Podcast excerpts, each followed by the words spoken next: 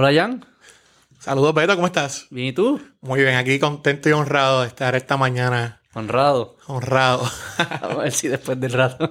Estamos listos. Honrar la palabra que, que usaría.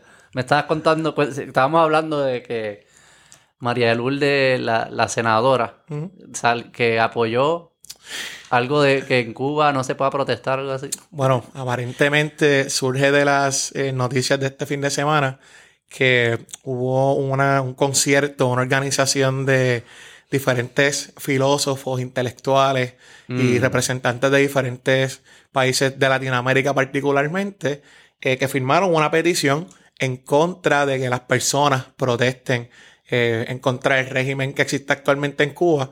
Y irónicamente, pues ha habido una reacción pública. Y eso es lo que decía. Eso es lo que decía la petición. No, pero así como que... Eso lo, era una Por petición que se hizo no diferentes protesten. personas que, que la, la protesta Cuba este fin de semana para que básicamente defendiendo el gobierno cubano. ¿Y qué decían? ¿Por cuál es la, la, la Mira, real- lógica? realmente me pareció tan absurdo que yo no ni decidí profundizar en lo que hacía la petición, solamente pues leímos el script y la realidad es que incluye a una senadora de Puerto Rico, que es la senadora eh, María de Lourdes Santiago, Mm. que obviamente aquí en Puerto Rico sí promueve que se protesten contra el gobierno y pues ha habido una reacción poco negativa en, ¿verdad? en diferentes sectores en la isla respecto a eso, porque cómo es posible que en Puerto Rico sí se, se promueva eh, por parte, no de ella particularmente, sino de otras personas, eh, que se, acti- se participa activamente en la democracia. ¿Y por ella? Y que, y que allá en Cuba no se pueda criticar el gobierno, pero aquí sí. Pero ella me está... porque, o sea, ella es, ella es una persona... no, ella es inteligente. O sea, como ella obviamente... Tiene que saber que hay una contradicción ahí. O sea, tiene que haber algo... La forma que está escrita esa carta tiene que haber algo Es que, que a veces, la deje, Beto, le deje escaparse. A veces es difícil tú ser consistente en la vida, sobre todo pública. Eso es bien obvio. Por eso, pero como ella ya salirse de no apoyar el régimen, sabrá Dios qué fuerza le están diciendo que Pero tú puedes decir, yo apoyo el régimen, yo creo que es lo mejor para los ciudadanos cubanos, bla, bla, bla. Pero aún sí entiendo que deben poder manifestarse pacíficamente para que el régimen continúe manteniendo una relación saludable con sus ciudadanos. ¿Se lo puedo escribir yo? Soy Claro, claro. Yo creo que vamos a ponerlo entonces así. Fue un mal consejo. Eh, vamos, a, vamos a dejarlo con, ¿Y si, con le que fue un mal y si consejo. le falsificaron la firma? Eh, no sé, mano. Oye, eso es lo que... Si Eso fuese es el. CIA, No, porque es estuviese falsificando firmas por Eso- ahí. Esa parte no sé, pero vamos a partir de la provincia que fue entonces que le dieron un mal consejo y pues fue un ups político. Estaba pensando eso. cu- eh, ¿Tú te acuerdas en jugando pelota dura que estuvo los doctores y los que anti-vaxxer o lo que puede ser? Que eso fue un episodio ahí que se fue viral. yo Eso fue un highlight para el programa. Y yo soy. Cuando sal- a salir algunos episodios antes de que salga este, que es hablando así de, de la vacuna. Y yo soy pro vacuna, 100%, pero no creo que debe haber un mandato. Y no quiero. Si quieres, podemos pelear de eso o lo que sea, pero. Lo estaba hablando con una persona y me, y me habló de ese episodio de jugando pelota dura y dijo, pero es que mira, los del otro lado. Y yo, es verdad, se notaba el profesionalismo de los doctores, la sofisticación y este otro lado. Y después me puse a pensar que si yo quisiera, soy un medio, yo quiero empujar la vacuna, yo traigo un par de bacalao, lo siento al otro lado. Y cambio la opinión pública, sí. Claro, Eso yo. se juega. ¿Tú qué eh, sabes de ese mundo? No, no es lo de la vacuna, pero... eh, Ese, bueno, juego ha habido de- settings que han pasado en la historia del mundo. Sin embargo, yo creo que tú no te vas a exponer a coger, a que sea tu cara. No es lo mismo quizás un audio o un artículo que diga, mira, es Mm. que esta persona escribió un artículo, a tú poner tu cara en un programa prime time, eh, incluso a decir No, no. tu título y se No, no, pero yo digo expusieron- lo- lo- los antivaxxers que eso los trajeron. antivaxxers que No, se que- pusieron su no, cara si ahí. tú eres un bacalao, tú no sabes que tú eres un bacalao. Eso es lo que te hace un, un buen bacalao, es el que no sabe que es bacalao. O sea, Mano, pero invitan, either way, mano, yo no pondría mi cara. Yo no hubiera venido aquí a poner mi nombre y mi cara para hacer un cero. Bueno, porque tú no eres un bacalao. No, bueno, a lo que voy, a lo que voy, que es, mira, si ama- eso hay cosas que pasan eh, y he aprendido que en el mundo de la política tú no descartas nada, mano. Yo, esto es como, le, yo recuerdo en NBA, había un eslogan hace par de temporadas que decía, Where Amazing Happens. Pues el gobierno y la política es verdad, Where Amazing Happens. So, si fue un setup o no, si ha pasado, pues No, puede pero ser que es sí. una buena táctica. Yo, Y no es difícil de, no de es muy lograrlo. difícil. Recuerda que ah, cuando tú vas a argumentar, hay varias falacias. Por ejemplo, y eso es un poco de mi trasfondo, el tema de debates y vainas de esas, pero nada, no voy a entrar ahí. Entra ahí, entra ahí. Eh, la- hay varias, Explícame falacias, las hay las varias falacias argumentativas que la gente utiliza para pues convencer, por ejemplo. El típico de falacia ad hominem, que es cuando tú atacas directamente Al carácter. al carácter de la persona. Y están las falacias de autoridad, que es cuando yo digo, mira, Beto, eh, en la- un ejemplo, la mejor agua es X porque lo dice un doctor en, ciencia, en biología, olvídate de Ah. MIT, y, y como él lo dijo, es verdad. Pues no necesariamente cuando te dan una fuente, eso valida un argumento, a fin de cuentas, un debate, tú no buscas ganar, tú buscas ser la persona que en tu estructura argumentativa convenciste mejor a base de las fuentes y la estructura que tú usaste. Y dentro de ello están las autoridades. Decir, por ejemplo, mira, eh, hubo, teníamos aquí los doctores y los anti-vaxxers. No eran unos brutos, había una gente que trabajaba en un hospital. No eran Ellos- brutos, yo no, siento no, que no, ellos no quieren- estoy insultando. No, no, yo sé, pero no yo siento estaban que- preparados, claro. no son comunicadores Claro. públicos. Yo siento que ellos quisieron validar a los que no creen en la vacuna diciendo, "Vale, fui, fui, fui justo, traje gente que no creen, pero los que trajiste, oye, tú no los comparabas con la cirujana general de los Estados Unidos. Sí, sí, sí, fue de ¿me un poco de esperanza. Pues eso es lo que te digo, pues entonces hay algo, Eso- hay algo de... Pues, Quizás hay malicia o quizás es lo único que alzaron que la lo mano. los únicos que se atrevieron a poner la cara ahí. Sí, sí, yo- porque en verdad estos tiempos tirarse así es verdad. Eh, tienes que ser bien atrevido y bien caripelo. Yo no lo haría, pero pues, si aquellos que están haciendo lo suben para adelante. Y eso como que la, la política a mí... A, a mí a veces me frustra ese aspecto que es un juego. Y entonces tú, eh, eh, es casi como... Yo tengo que ganar este juego que está del frente. No es encontrar la verdad, no es, un, no es, no es filosofar para ver quién tiene razón verdaderamente. Es ganar. ¿Cómo yo gano esto para que la opinión pública o los que me apoyan sigan conmigo, me apoya más gente? No tiene que ver con el- lo que estoy debatiendo. Te explico. Eh, tú tienes este podcast que va muy bien, lo he escuchado, va excelente. Y tú quieres llegar a una audiencia. Pues hay otros podcasteros, incluyendo hoy. Sí. Tú sí. quieres decir. ¿Cuál es el tuyo? El podcast es desde el podio. Del podio así que confianza. Temas no tan entretenidos como los de Beto, pero si quieren escuchar. Pero cosas más de importante, gobierno- más importante. No sé, mano, la importancia. Para mí es importante estar aquí hablando temas freely. So, para lo que voy, dándole ejemplo, tienes Pero es este una mierda de podcast. no lo escuchas. No es importante, no es divertido. No, pero volviendo al tema, tú, tú, neces tú dices, mira, yo quiero, un ejemplo, yo quiero tener un fin social con este podcast, quiero salvar todos los animales del mundo, un ejemplo, ¿no? Y tienes este podcast que realmente no quiere salvar los animales. Yo tengo más recursos que tú. Yo tengo más recursos. Es posible que mi proyecto de no salvar los animales va a ganar. Y tú dices, yo, mira, a diferencia de ese podcast que no quiere salvar los animales, yo no voy a hacer lo mismo que él hace de buscar inversionistas, de ajustar malas reglas, o que yo voy a, si lo logro, voy a lograrlo por, por mi corazón y mi empeño. La realidad es que no lo vas a lograr. Mm, Porque tú, yo considero que no hay nada de malo en, si tú quieres cambiar las reglas, a veces, lamentablemente, como están las estructuras diseñadas, tienes que atemperarte, lograr ganar y llegar a la posición con esas reglas y luego tú Sí. las cambias. Sí, Si, por sí. ejemplo, si yo quiero que la línea de 3 en NBA valga 4 puntos en vez de 3 puntos, pues yo necesito, en vez de querer decir no voy a jugar nunca, porque yo voy a hacer un equipo que los, los tiros de 3 son 4. Papi, si tú no ganas, si no tienes gente donde hacer las reglas, tú nunca vas a cambiarle. Y en gobierno es lo mismo. A veces hay eh, entidades, eh, organizaciones que tienen excelentes intenciones, quieren llegar al poder, pero prefieren repeler a veces como se dan, cuáles son las reglas que hay, y no llegan al poder y siguen ganando Sí. estructuras que son políticas Mm. históricamente más sólidas. sea que- que vuelvo, llegar al poder. De hecho, mira, eh, el poder, en- sobre todo en gobierno, no es malo. Históricamente Mm. y teóricamente, los partidos son entidades que se definen bien sencillo. Organizaciones donde hay voluntades en común, donde no estamos de acuerdo los que son miembros con todo lo que pasa, eh, porque incluso en partidos minoritarios, partidos nuevos, hay diferencias y las hemos visto que han surgido. Siempre los partidos y los movimientos, o como se llamen, no todo el tú no vas a estar de acuerdo 100% con todo, pero en, cuando tú sumas las voluntades, son más las cosas que tenemos en común que no. Pero si tú quieres llegar al poder y no comprendes cómo se juega, De acuerdo. no vas a llegar. Entonces Sí, va- claro. es injusto porque va a llegar quizás el que tiene peores Alguien ideas que tú. Lo que sí, eh, lo entiendo perfectamente. Eh, lo que parece que sucede es que el juego es más poderoso que, tu, que, tu, que tus intenciones. Y tú dices, ok, yo voy a jugar el juego y voy a mantener mis intenciones, voy a ganar el juego y cuando llegue voy a cambiarlo. Parece ser que el juego se convierte en el fin es tan poderoso, o el camino es tan largo, o es tan nasty que el juego se convierte en el fin. Y parece ser que la gente que entra a juegos se convirtió jugadores del juego y no lo que venían a hacer antes. O sea que algo pasa en ese proceso. Y estoy de, y estoy de acuerdo.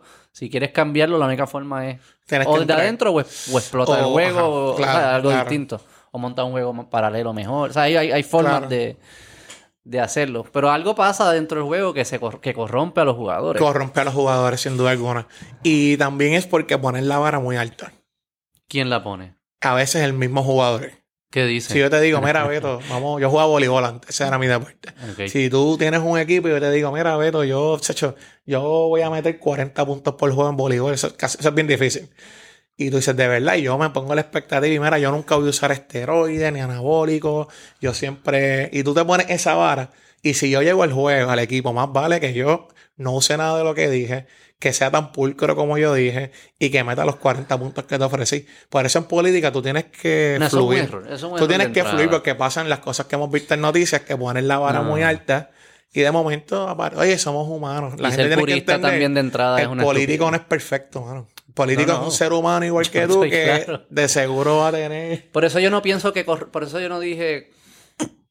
Por eso dije que corrompe a los jugadores. Yo no creo que eran que eran, no es que allí van personas malas, van personas que el sistema parece que los corrompe, que me pasaría a mí también. Claro. Por eso mi, filosofía más es, que tengan menos poder, que ese sistema tenga menos poder y la gente tengamos más poder. Pero sí estoy claro que para lograrlo tiene que entrar. o sea, que ese es un, Tú que vienes del mundo de finanzas y empresarios y esta vaina. Sí. ¿Por qué grandes empresarios del mundo han entrado a la política? gente multimillonaria. Porque a diferencia de tú puedes ser un Donald Trump de la vida, ser el Schwarzenegger que quiere entrar ahora y otros ejemplos más que ha habido. fue gobernador de California. Claro. Tú dices, porque esta gente que ya son figuras públicas, famosos, que no se han quemado tanto, que el, dinero les sobra, porque entran a la política. Y es por algo bien sencillo. Ego. No, no, no hay dinero en el mundo que te dé lo que la política te puede dar. Y es poder. El poder político es distinto al poder económico. Pero nutre el Acceso, el, acceso a la forma de tu... La influencia... No, no, yo no digo, que, yo, no digo que, yo estoy de acuerdo con eso. Simplemente que son razones que están ahí que les llaman la atención, mano. Tú podrás ser Donald Trump, pero él tuvo el poder de tirar bombas atómicas. Si lo hubiera querido hacer, de empezar una guerra, de cambiar un sistema contributivo. De Cómo te tratan, es una cosa. Bueno, pero es, me tratan bien en mi casa a veces y es. Es algo adictivo. Yo creo que es algo que, que es adictivo. Ellos lo ven 100%, por eso todos los que están sintonizando el podcast es cuando vean esas movidas de gente que ustedes se preguntan por qué se está metiendo ahí, es que no hay dinero que te compres. Ni la Mastercard, como decía el anuncio de hay cosas que el dinero no puede comprar, fíjate del Mastercard, la política. Hmm. Pero es casi como que quisiéramos que los que los que no quisieran eso son los que queremos que lleguen. Tú sabes que lo, eh, lo hablé con Alan también, que, que es pana tuyo. Eh, creo que en Grecia lo escogían por lotería. Una locura. ¿Tú sabes lo que, de dónde viene la palabra balut? De ballot. Ballot, ¿De dónde viene? Es un término francés que eran los balotines, los balotines. Y los balotines eran unos niños que iban como con una canasta, entonces ellos elegían los nombres y iban como a esta reunión, lo pueden buscar en internet si quieren, eh, iban a esta reunión que eran donde estaban las personas más mayores de la comunidad y de ahí se elegía el número, eh, se elegía el nombre del balotín. Entonces, los, los, balot, o, balut o balotins viene ese término que es eh, bien al azar. esta persona de un grupo de nombres. Y ese le tocaba. Y le tocaba a esa persona liderar la comunidad o el, organismo en lo que por un término. y de hecho hay imágenes, más o menos, no, no fotos, pero hay, hay mucho arte en Francia de los balotines. Y eran unos nenes con unas canastiras. ¿Tú crees que estamos en ese punto que, que es mejor cogerlo al azar? Bueno, eh, vuelvo, eh, puede salir, puede salir una, gran gobernadora, un gran gobernador, o si es al azar, puede salirte. Bacalao, pero. Un bacalao. Sí, sí, pero. Puede explotar. Pero quizá ahí decimos. Si esto va a ser al azar, pues que no tengan tanto poder. Pero una pregunta, ¿tú, tú permitirías que cualquier persona administre tu proyecto? Que tú no conozcas. Mi proyecto. Tu proyecto. No. No, tú dejarías que, por ejemplo, tú que no me conoces, siga el podcast tuyo. Al azar. Que tú lo corras. Salí mi nombre. Tú no me conoces, salió mi nombre. Tú, y ya yo, una vez yo salí, tú no puedes investigar. Es sin research. Vamos, Va a salir mi nombre. No lo, dejaría. No No, no, Yo creo que el proyecto de la democracia, al nivel que estamos, dejarlo al azar, Eh, yo creo que sí se pueden flexibilizar algunas cosas. No, porque para mí debe ser que corran cosas que para mí no me importan. Por O ejemplo, sea, si tú me dices. Este. recreación y deporte. Eh, 100%. No, que lo el deporte, vamos a aclarar, el deporte estamos a favor. no. El deporte está, yo soy team deportes, pero una entidad que pudiera ser más flexible. Si tú me dices que el secretario de Recreación y Deporte va a ser al azar, yo no tengo ningún problema. Claro. No dejaría, no dejaría a un, a un presidente o presidenta del Senado, pues está como que complicada la cosa. Alguien que corra a la policía no quisiera que fuese al azar. No quisieras que fuera a hacer Sí, eso. de Podemos cualificar So que, ahí, de- eso, dependería. Va- Pero podemos empezar a hacer experimentos Claro. con alguna agencia. Ok, está bien, estamos de acuerdo. El municipio de Maricao no me molesta si es al azar. eso. Yo no sé, yo no voy a entrar ahí. Molestando a Maricao. No, Eh, pero, eh, pero, sí, sí, te entiendo que No, es un pero- ejercicio. Mira, hay jurisdicciones Pero, que. y- es- pero yo creo que... O sea, hay algo que tuviste importante ahí. Yo no dejaría que alguien corriera mi podcast, ni mi familia. Ni tu negocio, mano. Ni mi negocio. Al azar, mira, yo soy bien democrático. creo- pero- Participe todos los meseros y el que salga va a ser, va a administrar el restaurante por un año. Pues igual no debería dejar que gente que yo no conozca escoja la escuela a mi hijo. Es y eso sucede. Y eso sí sucede hoy en día. Que eligen la escuela de tu hijo, eso es una muy buena. ¿Desde qué perspectiva? Bueno, el, el- el Departamento de Educación, a la mayoría de los niños en Puerto Rico que están en escuelas públicas, les cogen el currículo, les cogen, les cogen las escuelas que le tocan. Y sé que se pueden guiar, pudiesen guiar para otro, pero no es tan fácil.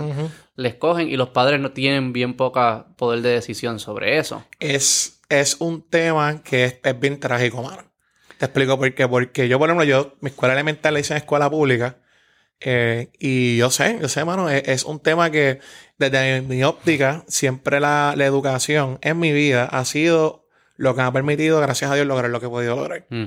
Y es, no puedo estar más, no puedo estar en contra de tu posición. Yo creo que Puerto Rico tiene muchos retos en el tema de educación. Eh, a nivel de K12, a nivel universitario, eh, en todas las esferas. Y eso pues va a depender, y aquí se gasta mucho en educación. Es, mano, es un presupuesto, de hecho es la entidad con mayor presupuesto. Y hubo una época que, eh, no recuerdo los años particulares, creo que fue eh, 80, 90 por ahí, que el presupuesto del Departamento de Educación llegó a compararse con presupuestos nacionales de países en Latinoamérica, mano. Y no como quieras, cuando tú buscas los rankings de las pruebas PISA, toda esta gente O sea, estamos no, no hay por como, debajo, no mano. como lo pique, no es un No, problema de recursos, mm, no es un es filosofía de qué tú quieres, el sistema educativo. Yo prefiero que yo quiero la educación que sea eh, una educación más holística en que tú, el nene aprenda algo tan básico como mane- cómo hacer tu crédito, cómo adquirir una propiedad, cómo manejar tus finanzas, cómo, cómo dominar la oratoria, cómo, cómo filosofar, o tú prefieres que el nene sepa eh, uno más uno es dos, hacer eh, una que otra geometría, saber la historia de Colón hasta, hasta el gobernador de ahora, pero olvídate de las guerras Yo- napoleónicas. pero eh, más, más, más puro que eso. Yo quiero, yo, yo quiero que los papás de esos hijos, porque yo soy padre, y nadie ama a mis hijos como yo amo a mis hijos. Y yo sospecho que el 99.9% de las personas son así. Habrá sociópatas y psicópatas, esas son excepciones. Excepciones, claro. Yo creo que los padres decidan qué es lo que ellos entienden que es mejor para su hijo. Porque lo conocen, porque conocen sus circunstancias, porque tienen experiencia y porque lo aman. Y porque si saben que algo no está funcionando, son los que van a poder cambiarlo. Este, igual que yo no delego mi podcast ni mi familia al Estado, yo no entiendo por qué eso se debe delegar al Estado. Creo que es una cuestión filosófica, es algo, es una discusión que Puerto Rico debe tener. No se ha planteado, fíjate que en el tema de educación usualmente se resalta cuando se afectan pensiones a los maestros, cuando vienen, cuando viene la situación de las escuelas que perdimos población. Pero si tú vienes a ver objetivamente, y, de niños, y ¿no? lo digo, no solamente, yo digo, la sociedad. Yo no he visto protestas aquí, salvo cuando se metió el tema de perspectiva de género, el currículum, pero fuera de eso, nadie ha planteado aquí, mira, yo quiero que se haya una reforma en el currículum para incluir, un ejemplo, eh, educación financiera, para meter a los... yo- Y no ha, no ha habido algo masivo en la educación. Y recuerda que lamentablemente esto, el, el gobierno... Hay gobiernos proactivos, hay gobiernos reactivos. Lamentablemente nuestro sistema ha sido reactivo.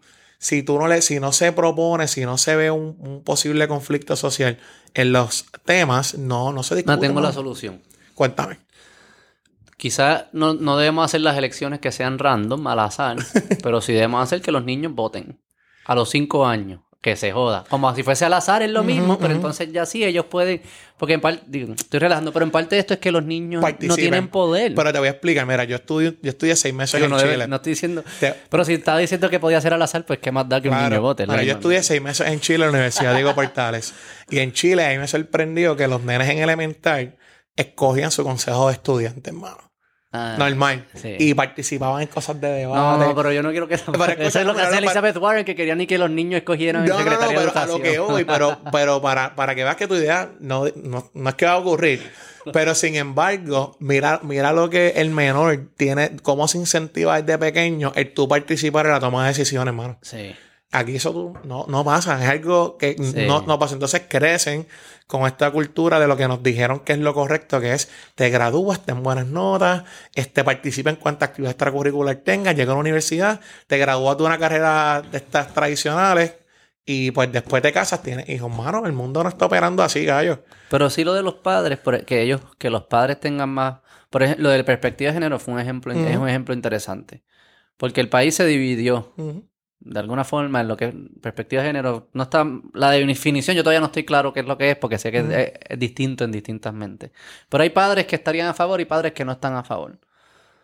Yo no creo que el Estado debe imponerle a ningún padre a estudiar eso si ellos no quieren que sus hijos estudien eso. Igual que lo opuesto. Padres que quieren que se, que se lo enseñe, que el Estado diga, no, eso no se puede enseñar. Claro. Debe haber más alternativas para que los padres puedan escoger cuáles enseñan lo que yo quiero que les enseñen, según mis valores, según mis intereses, si es el crédito, si es el colón, lo que tú quieres que le enseñen a tu hijo. Si hay una oferta, si hay alguien que lo quiere enseñar, que lo puedan escoger. Claro, no porque, mano, es que ese es un tema, ese es fuego. Estamos hablando de fuego, así que, mira, a ver, perspectiva de género. que querías tirar yo estoy listo, estoy listo, como diría un ex gobernador que no era de mi línea, pero eche para adelante.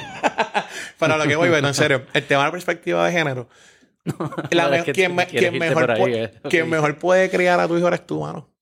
Entonces hay unos valores, hay unos valores que obviamente personas lo tienen, otros no, y se respeta, ¿tú entiendes? Pero déjame que sea yo. Pero, pero si la escuela lo empieza a enseñar, no te estoy dejando. Pero...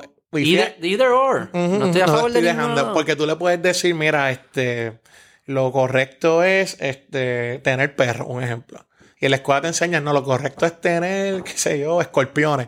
Por más que tú le metas en tu casa a tu nene, perros, perros, eh, el nene está casi ocho horas en la escuela, ¿sabes? No, no vas a morir. Tu impacto, yo siento que no va a ser el mismo. y vas a tener una lucha que te va a decir, no, pero es que mi, mi sistar me dijo que esto era lo que estaba bien. Papá, tú estás mal, ¿qué tú vas a hacer ahí? Pues yo quisiera poder cambiarlo de escuela a una que enseñen que hay que tener perros. Y ahí viene el problema, porque entonces el padre que no tiene ese acceso de moverse en una escuela privada. Estamos a una, llegando. a una escuela privada, que es donde quizás hay más control. No, no vas a poder. No, y la gente, el promedio no tiene recursos para. Pero lo pagamos. Eso es lo. Tú dices que se financie el. No quiero decir la palabra obvia, porque ahí ya todo el mundo se, cierra. Pero esto es, el voucher. Esto es lo que son los vales educativos.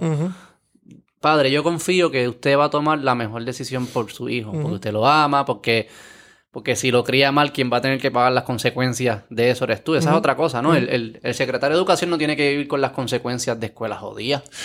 El papá tiene que vivir con las consecuencias de escuelas jodidas. Con la grama alta, con el que el columpio está roto y se cayó y se mandó. No, y, y, que no le enseñen a su hijo, no, le, no desarrollen las habilidades que ese niño pues, necesita desarrollar para luego ser un profesional.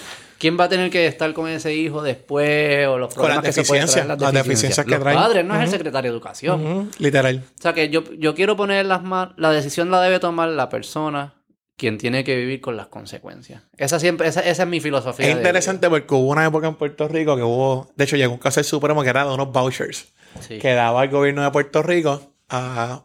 La, la, prueba fue esta. Era, la teoría era, tenemos estos estudiantes de escuela pública, sistema público, que son los que están mandando los exámenes, cuatro puntos, bien. El gobierno le dio unos vouchers eh, para que con ese dinero eh, pues fueran a, colegios privados, pues, mano, bien, eh, ¿verdad? Y no por dar promoción a Ignacio, Marita, estos colegios. Mm. Mano, llegó el caso Supremo porque se estaba, la teoría del Tribunal Supremo es que se estaba adelantando, obviamente el gobierno estaba promoviendo, violando la separación de iglesia y Estado porque se estaba usando dinero público para, básicamente, estar aumentándole las cuotas y las matrículas a esos colegios. Con dinero. No sé si me sigue. Sí, el sí, gobierno te dio entiendo. dinero a ti público para tú meterlo. Y era por eso. religión. Todas eran, eran colegios buenos, o sea, colegios Pero que con religión. re- eran, pues, San Ignacio, católicos, sí, sí, Ignacio full. A lo que voy es que, que no es, yo creo que no estaba tan mal. Pero ese concepto quizás para es- escuelas más independientes, por ejemplo, Y que se University jodan los Gardens, niños. Y que se University los niños. Gardens, que es una escuela, yo digo que es un colegio privado, pero es muy buena escuela. Y otros sistemas, hay escuelas especializadas Mm. que yo creo que hay algún tipo de leverage o espacio que pudiera incentivarse, pero ¿Y por qué las financiar- iglesias no pagan taxes? Eso no es iglesia. eso es un tema bien profundo porque el tema de la no se da, no se pagan taxes porque la interven estarías dando una licencia de mayor intervención a la iglesia. Recuerda que la teoría es que no, Espérate, no- espérate, espérate. te explico. Sí, sí. no sí. taxation without representation. Ajá. Si, si como mientras yo no te pague contribuciones, como yo no te pago a ti, yo entonces no tengo básicamente standing para meterme a. Ok, eh, teóricamente no ¿Usted se debería meterse. Bueno, yo la que yo creo que te influencia bastante en la Influe- política. influencia, pero si tú le das la si tú lo pones a pagar contribuciones, ya yo entonces soy parte, o sea, yo soy parte de la, aunque es un, un poco anacrónico porque no es que no es parte de la sociedad, lo que pasa es que jurídicamente no le, no le estás dando licencia para que intervenga ya de una forma manera afirmativa, para que haya un partido ahí, de la, partido de la Iglesia Católica de Puerto Rico, eso pudiera surgir un ejemplo, para que tengan una intervención más clara, por eso es que no sé, por eso es que teóricamente no interviene, aunque todos sabemos que, que las iglesias sí, pero la ficción jurídica es que como no pagan contribuciones, pues los pueden No, limitar. pero lo que siento es como que para algunas cosas, para eso de los vouchers era como que no, iglesia Estado. uh, Ahí uh, sí, uh, y para lo otro. y para otro, pues te dan no, donaciones, cuando te dan donan, donaciones políticas. Sí, Exacto. sí, O se postulan ellos mismos. Que es casi como. Estás Sí, escogiendo lo que tú quieres sí, y eh, está- realmente es dependiendo del discurso que tú te quieras parar, dependiendo de dónde tú ves la cosa, pues. Pero es un tema interesante, esa de la separación de iglesia y Estado. es- Pero a mí me interesa mucho lo de los padres. Porque.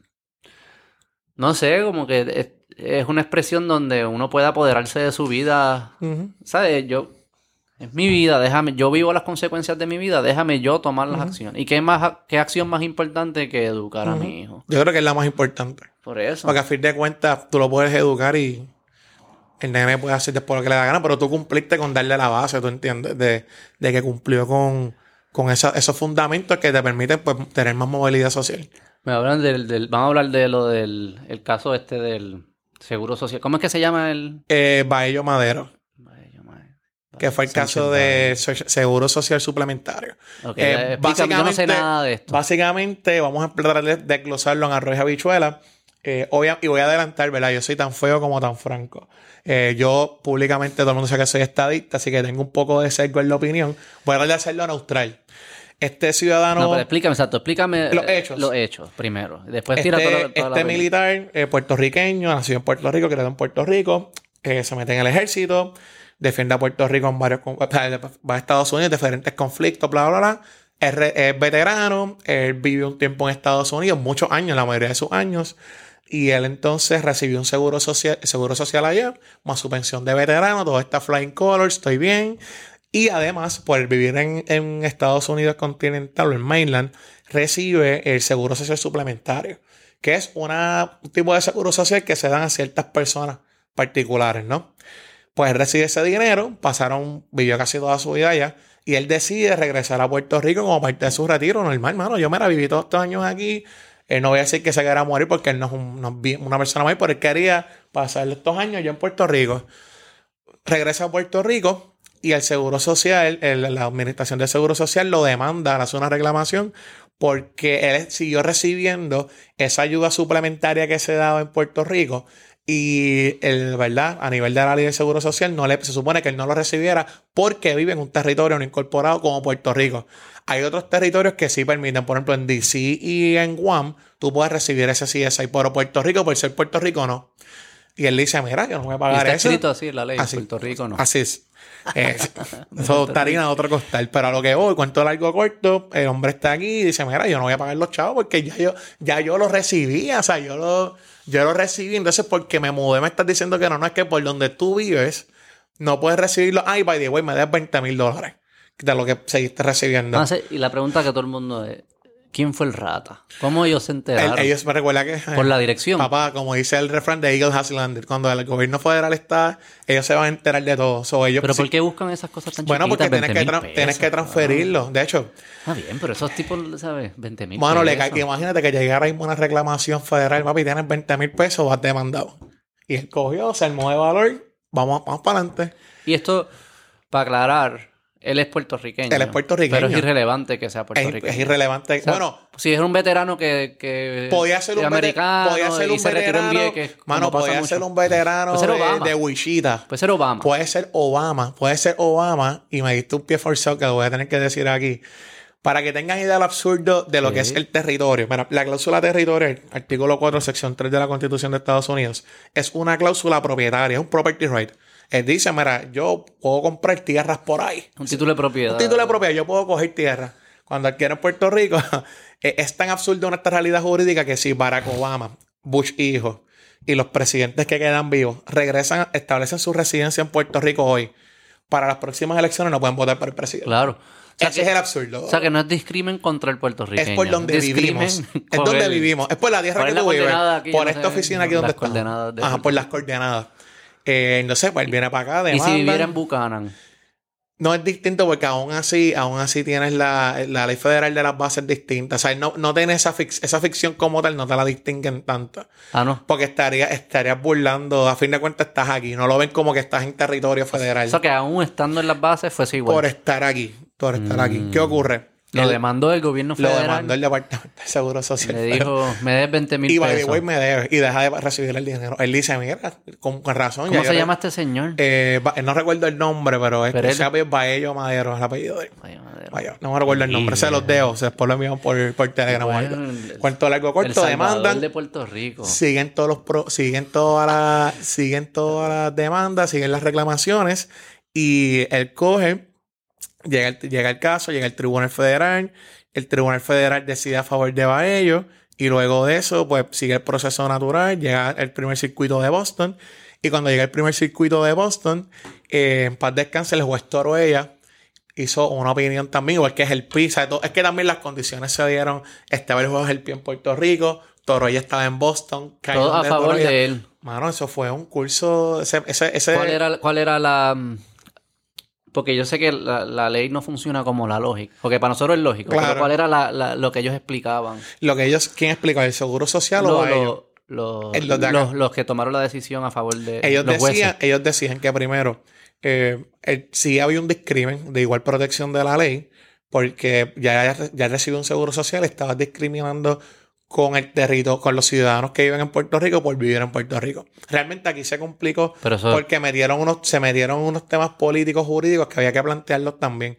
El seguro social decía que él no paga contribuciones federales. El juez Torroya da en su opinión que Puerto Rico no paga necesariamente, no todo el mundo paga IRS, pero en con- otras contribuciones federales, Puerto Rico paga más, con- más federal taxes que seis estados de la Unión.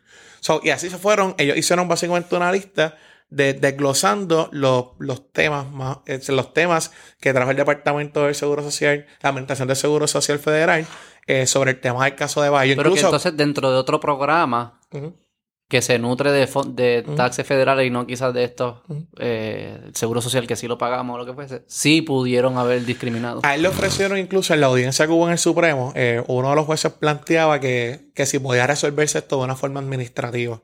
Como que no, no, porque el Supremo, para que tengan idea los, los sintonizantes, no, usualmente los temas de estatus los obvia, no se meten en, ellos van a querer resolver la controversia por otra cosa que no sea el estatus político. Yo Porque- siempre siento que usted- los estadistas, y yo soy estadista, pero no soy así tan, tan Ajá. pompeado como tú, Eh, tan pasional. tan pasional y, y los independientes. como que todo el mundo quiere resolver el problema de estatus. Cada vez que sale un caso de esto, como que. Es un hype, mano, es- es como Esto do- es dopamina, ser, es esto dopamina. ser, este es el que.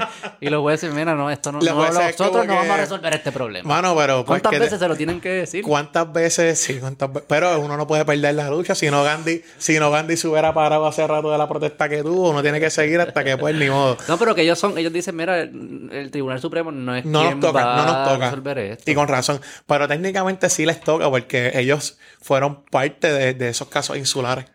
Ok, pero Eh, vamos a terminar con esto y brincamos los Vale, casos el tema insulares. de CSI, pues nada, cuento largo corto, le reclamó.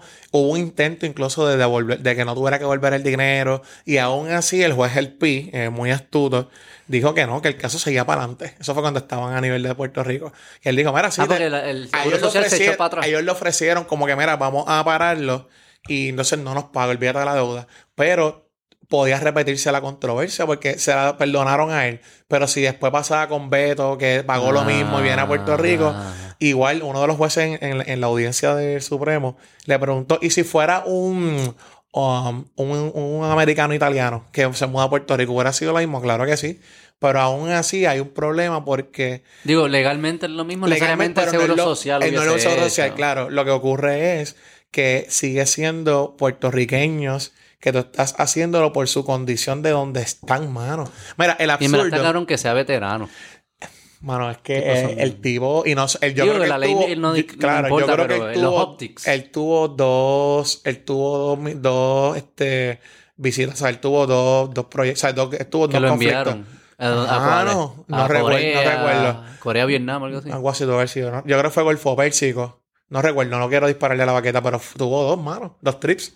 Y estuvo y vivió allí casi Que en verdad no importa. Que no Legalmente, importa, pero, pero a lo sí que voy es que hay un tema que cuando tú veneras tanto, Los una cultura que venera- veneras tanto a los soldados y los veteranos, entonces a este le estás discriminando por donde vive. Está como que fuerte. Y entonces está en el Supremo, llegó al Supremo. Llega el Supremo, hubo la audiencia, se supone que ya para... ¿Y qué es lo que está tratando de, de definir? ¿Qué tú crees que va a, o sea, a- Esa es la pregunta. ¿cuál- Yo sabía que me la iba a hacer. a qué línea, o sea, a qué punto va a llegar el Supremo?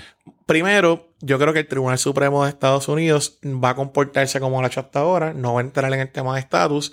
Eh, creo que van a buscar alguna alternativa porque fíjate que es un tema hasta legislativo. O sea, era un tema de que si tú enmiendas la ley del Seguro Social, pues tú pudieras eh, hacer la exención de los puertorriqueños, incluirlos ahí. Eh, eso también pudiera pasar que por la línea de uno de los jueces, creo que fue Kavanaugh, me puedo equivocar, eh, pueden resolverlo, buscar alguna forma en la ley que encaje por otra ley, por otra ley, el tema de ¿Y por qué ellos lo aceptaron? Porque el Supremo por lo voy a escuchar. porque es una controversia, posiblemente se repite y por el hype que tiene. Estás, pues como tú lo viste, estás hablando de que es una controversia que es un veterano que están argumentando de violación de igual protección de las leyes con un veterano que te, que te cumplió. Yo creo que les gustó el caso y lo cogieron. Pero eso Ahí- de igual protección de las leyes es, cierto a todo, todo el mundo que vive aquí para otras Sí, leyes. pero ¿no? depende porque por la cláusula territorial son dos controversias distintas. Y cual protección aplica a todo el mundo, sin embargo, ellos están planteándolo por el tema del donde vive. Él dice, mira, y, y el Departamento de Justicia Federal fue bien astuto. No lo digo, oye, es que a mi ley me ata que si viven en este territorio yo no lo puedo cubrir igual. ¿Qué voy a hacer? ¿Violar la ley? No pueden violar la ley porque es lo- eso es lo que tienen que hacer. Y personas que viven fuera de Estados Unidos obviamente no, no reciben seguro social. Eh, yo creo- no sé, yo creo que depende, no, no, no estoy seguro de ese dato. Yo sé que en respecto a territorios, hay otros territorios que sí reciben el CSI. Y Puerto Rico, por ser Puerto Rico, ¿no? Igual que pasó hasta los otros días que el Earned Income Tax, el, el- lo del Income Tax de los menores, ahora fue que nos incluyeron en, en esa exención que incluyeron a Puerto Rico ahora. Y esto ha sido... ¿Cuáles derechos nos siguen a nosotros eh, sin importar dónde estemos? ¿Y cuáles derechos son...? Muy buena pregunta. Puerto Rico, una vez un ciudadano americano residente en Puerto Rico va a Estados Unidos, tienes todos los privilegios y inmunidades. Vives, tienes todos los derechos. Eh, usualmente los derechos que no tenemos son derechos políticos. El derecho al voto, el derecho a representación en el Congreso y algunas legislaciones que por la condición de territorio no incorporado, pues no, nos, pues no, no se nos han extendido. Eh, eso se llama a nivel, y no quiero aburrir con los términos, pero a los que les interese, se llama la doctrina del nuevo, la doctrina del nuevo federalismo. El nuevo federalismo es una teoría constitucional que dice que los estados han ido perdiendo jurisdicción, su independencia como estado, mediante toda la legislación federal. Te dice, mira, yo no puedo, yo gobierno federal llego hasta aquí, pero tengo una ley federal que si tú la aceptas, te voy a dar tanto dinero si tú aceptas estas condiciones. Y la cogí a Puerto Rico, ha pasado igual, nos han dado, si están pendientes de las noticias, muchos fondos federales, Sí, muchas enmiendas que ha logrado la comisionada residente y otros comisionados también de todos los partidos que te dicen, mira, lo, pues logramos que a Puerto Rico ahora lo incluyan en esta ley. Y lo que han hecho es incorporarnos indirectamente, pero sin cambiarnos el estatus político. Pero para responder tu pregunta una vez más, básicamente, eh, re- de- derechos políticos. Derechos Eso es lo que no sigue. Más que todo. Cuando digo derechos políticos, vuelvo votos, representación, eh, muchas leyes federales que no nos aplican porque la ley expresamente lo dice. Eh, obviamente tú pudieras lograr tener más fuerza en ese sentido en la medida en que tú tienes votos. Por eso es importante el poder político. Porque si yo no, si a Pero mí eso no... del seguro social no pudiese decir, eh, le pagamos a todos menos a Arkansas. Si vives en Arkansas no, te pagan. Mm, No, porque, no puede, porque es un estado. Y el Exacto. estado entonces pagan IRS y otras cosas más que les aplican. Mm. Es así. Así que es una realidad que nos va a tocar pelear a esta generación, a las 10 más que vengan, lo que sea. Pero no va, no va a resolver el estatus. eh. El caso, no, el caso no va a definir el estatus. ¿Cómo tú crees que pasa? ¿Qué pasa que? Algo del estatus. Bueno, primero, primero, ¿Cómo tú lo ves? No como tú quisieras, pero como tú No, lo ves. Si tú objetivamente, dices como que tengo que apostar, este es el escenario, esto es lo que va a pasar. el escenario es que yo creo que debe haber un ataque simultáneo. Me explico. De alma. No, no, no, de armas nunca, no, no, yo no, no, no, nada que de armas. Eh, pero si un ataque simultáneo en cuanto... este Status Claro. y usa ataque. No, no, no. Ataque simultáneo me refiero a usar, como se ha hecho hasta ahora, que es la teoría del juez El Pi, eh, utilizar eh, todo lo que tenga que ser casos de violaciones de derechos. Eso, esa es la doctrina de Helpi, por eso es que han llegado, si tú vienes Pueblo versus Sánchez Valle 2016, el, El caso de la Junta de Control Fiscal, el caso ahora de Bayo Madero. Eh, Yo creo que después de los casos insulares en 1800, estos últimos 6-10 años han sido la, la época donde más casos sobre el tema de Puerto Rico han llegado al Supremo Federal. Y siempre son cositas así, como. Pero que- cosas bien como importantes. en el El. Sánchez Valle, que era un caso de doble exposición, mano. O sea, el caso, la diferencia sí, es sí. que la argumentación, la- los- las partes que defendieron a, a Sánchez Valle fueron más políticos. Y fue un caso que por eso ellos expresamente el Supremo hablan del tema político. Yo no sé si ahora pasa, yo no creo que Pero como que- se argumentó, pero ¿por qué no creo que que, igual. que la, la- que si seguimos, se, se siguen trayendo este tipo de casos, que son como que Es uno de los planes. o sea, glitches en la. Ujú. o, o al estar Loopholes. tan mezclado, ya esto se, se está complicando demasiado cómo manejar esto, de que hayan algunos punto, gestos, que como que esto es inmanejable, hay a que llegar- decidir es lo va a que Eso es lo que eso es lo que Eso está- es una de las, eso es una de las armas, vuelvo. Es una de las, es un- va a llegar un punto que el Supremo no va a tener muchas alternativas de, de evitar el tema del estatus. Porque fíjate que empe- empezaron Sánchez Valle. Ah, pues un tema de double jeopardy, eso yo lo puedo manejar. Pero tocaron el tema de Lela que dijeron, mira, es que ustedes nunca tuvieron autonomía plena. Eso es embuste. Ustedes son una colonia. Básicamente es lo que dijeron. Después llegó el caso de la Junta de Supervisión Fiscal. Ah, no, el, aquí hubo una violación al poder de nombramiento del presidente de Estados Unidos. Ah, pero como Puerto Rico es un territorio, bla, bla, bla. Y ahora llega un caso de un veterano. con- que Cada vez si tú vienes a ver, la brecha que tiene el Supremo es mínima. O sea, es- están teniendo que entrar en el tema de estatus. Y tú quieres que sea. eh, Yo creo que debe ser simultáneo, debe ser eh, siguiendo la lucha en los tribunales a nivel del Congreso.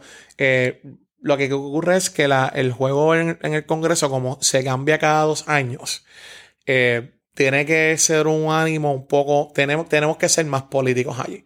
Y la política puertorriqueña, asimismo, no, no opera en Washington. Mm. Eh, yo creo que debe ser un mensaje unísono de un... Mira, y se lo pongo bien sencillo. Si yo te digo ahora mismo que, por decir una isla, eh, déjame ver, eh, RD, y voy a decirle RD porque soy mi papá son de allá, para no ponerme en otros países, que en, tú te enteras que en- por República Dominicana tienen una, un, qué sé yo, un municipio, una, una islita Mm. que eh, tienen gente que lucharon en su guerra de independencia, a pesar de todos esos asuntos o guerras que ha tenido República Dominicana o lo que sé yo, que no los tratan igual, que los discriminan en derechos, que no votan por el presidente de la República, que los tratan distinto por donde viven. Cualquier otro país va a decir, ya lo mano, eso es una violación crasa de derechos humanos, que irresponsable, que, lo, que hay tres puntos y pico de millones de habitantes ahí. ¿A ti no te parecería, objetivamente, no te parecería como que weird, como que ya lo mano? ¿Por qué RD está haciendo esto con esa gente? Y no tan solo eso.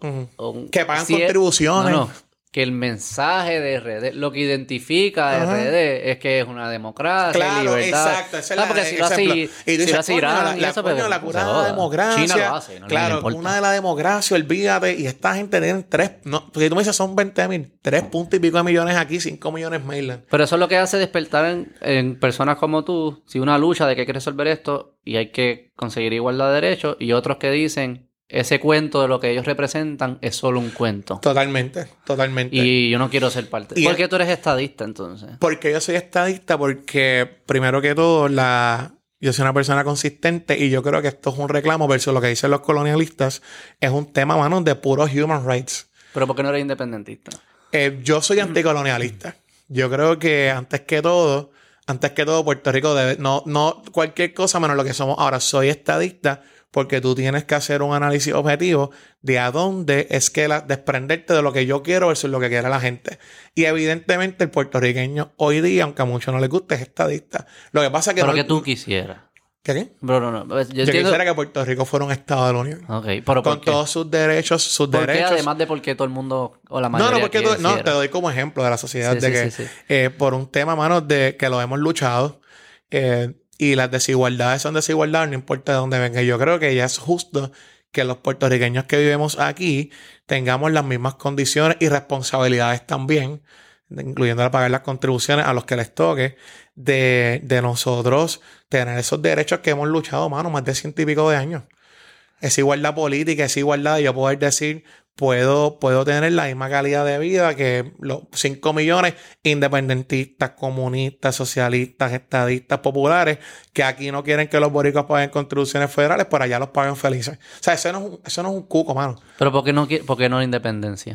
Yo no, fíjate que yo no la descarto. Lo que pasa es que me, creo que, como te contesté, Puerto Rico, lamentablemente, las condiciones que tenemos es una de asimilación con los Estados Unidos y es normal. Puerto Rico nunca ha tenido un aire de independencia. Fuimos colonia de España y de momento ciento y pico de años colonia de Estados Unidos. Y la realidad es que tú lo ves en la calle, mano. Puerto Rico, Puerto Rico no quiere la independencia. Mm. Tan siquiera quieren los movimientos que la han apoyado. Mm. Mira si el gráfico es tan grande que las elecciones pasadas los partidos no llegaron a casi, bueno, pocos por ciento y el estadía sacó más de 500, casi 100 mil votos, mano. Pero fue, O sea, fue 50 la fue fuerza- 52% nada más, ¿verdad? Está bien, fue- pero fue una, recuerda que el voto es del que se deposita. O sea, fue la participación, la fuerza política que más, está saliendo del lado político. la fuerza política que más votos sacó. no, no, no, no, no, no, no, no, no, no, pero vamos a objeti- hablar, ya, no, no, ya, ya, ya, ya. ya. Pero objetivamente, pero objetivamente, pero es lo que hoy, objetivamente, es matemática pura, vamos a irnos Pero no fue tan, no fue tan abrumador. 52% no es abrumador. No es un contu- no es casi contundente. medio millón de habitantes. Pero no es contundente. Pero es que es de la gente que No es participa. contundente para las personas Ah, no, para claro. llegar allá. Que pudimos mensaje. haber votado 80% de la población, claro. No, pero hace diferencia. 52-80 hace diferencia en el mensaje Sí, y en, hace diferencia en el y en mensaje. tu argumento de que es tan abrumador el Bueno, apoyo. eh, de la gente, recuerda que vuelvo, tú lo tienes que medir con la gente que participa, porque entonces el gobierno actual no fuera legítimo. No, pero 52% de los que participaron. Solamente 48% no quiso la estadidad. Mm, No quiso al Estado, pero sacó más votos que todas las fuerzas políticas. Está bien, pero no es abrumador como No. tú lo presentas. No, pero las es que es un tema técnico porque no tienes que saber un, no tiene que haber un respaldo abrumador para ser un estado de la Unión. Hay estados que han metido con 43% del voto. So, no, no. Porque querían. O sea, pero, porque querían. sí, sí, pero no es un factor. Lo, lo hacían con a, un a lo que voy es, no tiene, no es un factor que No, no, tiene no, que pero ser tú estás diciendo abrumador. que era abrumador en la bueno, gente. es abrumador porque más la mayoría de la gente que votó, la Eso no mayoría es de la- abrumar. Eso no Es es abrumar. abrumar. Eso no es abrumar. Bueno. Ganaste por cuatro. O sea, un juego de básquet, tú ganas por cuatro. Pero no dices, ganaste. ah, te abrumé. Pero ganaste. No, pero no te abrumé. Pero ganaste. No es tan obvio que es contundente y Bueno, qué sé yo qué. ha sido consistente el apoyo. Podemos dejarlo ahí si tú quieres. Ha sido No, no, consistente. eh, me, me es curioso cómo, cuál es tu journey personal. Claro, yo, tengo, no, no. yo puedo hablar del mío, es- eh, yo, yo soy estadista ahora. Fui independentista. Este, hoy en día yo creo que yo prefiero la colonia a la independencia. Y yo te explico por qué. Ok, esto, esto está nice. Son bar. Sí. Yo, como al principio estaba hablando y qué sé yo, cuando hablamos de los vouchers, para mí lo, lo más importante es que haya derechos individuales y sean protegidos. Mm. A mí, a mí en verdad, mientras el gobierno sea menos relevante, es mejor. Este, no estoy diciendo, no soy anarquista ni nada, pero yo quiero que mis derechos individuales estén protegidos. Claro. Yo siento que los movimientos de independencia en Puerto Rico, eh, su filosofía no es alineado a eso. Los derechos individuales no es lo principal. Que ellos creen lo que ellos creen. Yo no estoy dispuesto a arriesgar mis derechos individuales, que aún dentro de la colonia son protegidos, excepto los democráticos, pero sí los de libertad de expresión, sí los de libertad de culto y todas estas cosas. Yo no quiero sacrificar esos derechos individuales para hacer un país independiente cuando yo sé que existe la posibilidad, porque quienes los están impulsando no apoyan los derechos individuales, que se, me, que se reduzcan esos Muy derechos bien. individuales. O sea, que eso es un trade-off que yo no estoy dispuesto a hacer. Antes sí, cuando no tenía hijos. Ahora tengo dos hijos. Y cuando, cuando Las yo... cosas cambian un poquito. cosas- yo le digo, a mí me importa un carajo la bandera que flote en la ventana. de mi ca- Yo quiero que mis hijos estén bien. Y cuando uno tiene hijos se convierte bien fácil, simplifica la fórmula. ujú. O sea, yo quiero que ellos estén bien, que puedan desarrollarse, cumplir sus sueños, tengan salud, acceso a salud y comida, lo que sea. Y, y, creo que en los países libres eso se consigue mejor. Y por eso soy bien, me convertí bien práctico. En eso. Soy estadista porque si creo, como creo tanto en estos derechos de individuos, pienso que es mejor unirnos a un país o terminar la unión en un país, como tú dirías, eh, que ya tiene unas instituciones, unas tradiciones, unas culturas que son basados en esos principios que yo creo, ya tienen práctica, ya lo han creado. Prefiero unirme a eso que hacer un experimento con mi propio país. Que pudiese ser mejor, no estoy diciendo. Yo no, yo no garantizo que va a ser malo, puede que sea mejor. Pero, no sabemos. No sé cuál es el, riesgo que estoy asumiendo, y no lo asumiendo por mí, sino por mis hijos, no me parece prudente. Eso es, tan, tan pragmático como eso. También me, paso peleando con mis papás y eso, que peleando por el español. No, que si el español. Y yo sé que en la, entrevista que hiciste con la profesora. A Cristina. ¿Cómo es que se llama ella? Eh, Cristina Ponce Cross. Escuchen ese episodio en, desde el podio. Excelente episodio. Ella, ella es profesora de Columbia de Constitucional. Estudió en Columbia Law School. Estudió en Oxford su doctorado en Historia Una dura. Y es puertorriqueña. Puertorriqueña, es en español 100%. la entrevista. Este, y era ella contestando algunos mitos. Era estadidad, mitos y realidades. Ya, sencillito. Entonces, tú le hiciste lo de, lo de qué pasa con la cultura si nos convertimos en Estado, si se va la cultura al español. Ella dijo, no, mira, eso nos toca a nosotros protegerla y defenderla. Bla, bla, bla. Que es cierto. A lo que yo le diría, a mí me importa un carajo si se habla español. Aquí todo el mundo usualmente habla. Oye, tus nenes de seguro dominan el inglés. No, tienen tres años. Tres años, pero cuando eh, eh, tú ves los menores hoy día, los nenes, el inglés, el inglés se usó, y disculpa que te interrumpa para que sigas tu línea. El inglés se utilizó aquí para demonizar lo que todo lo que sea americano. Ah, el inglés. Bueno, el inglés es un idioma internacional para tú negociar. Tú te vas a Suiza, quizás no hablas alemán o suizo, pero tú vas a hablar en inglés con una persona. Y aquí va mi, al final, el, los lenguajes para mí son una, es una herramienta. Una herramienta para que entes, seres humanos en este caso, se comuniquen. Se comuniquen, ya está.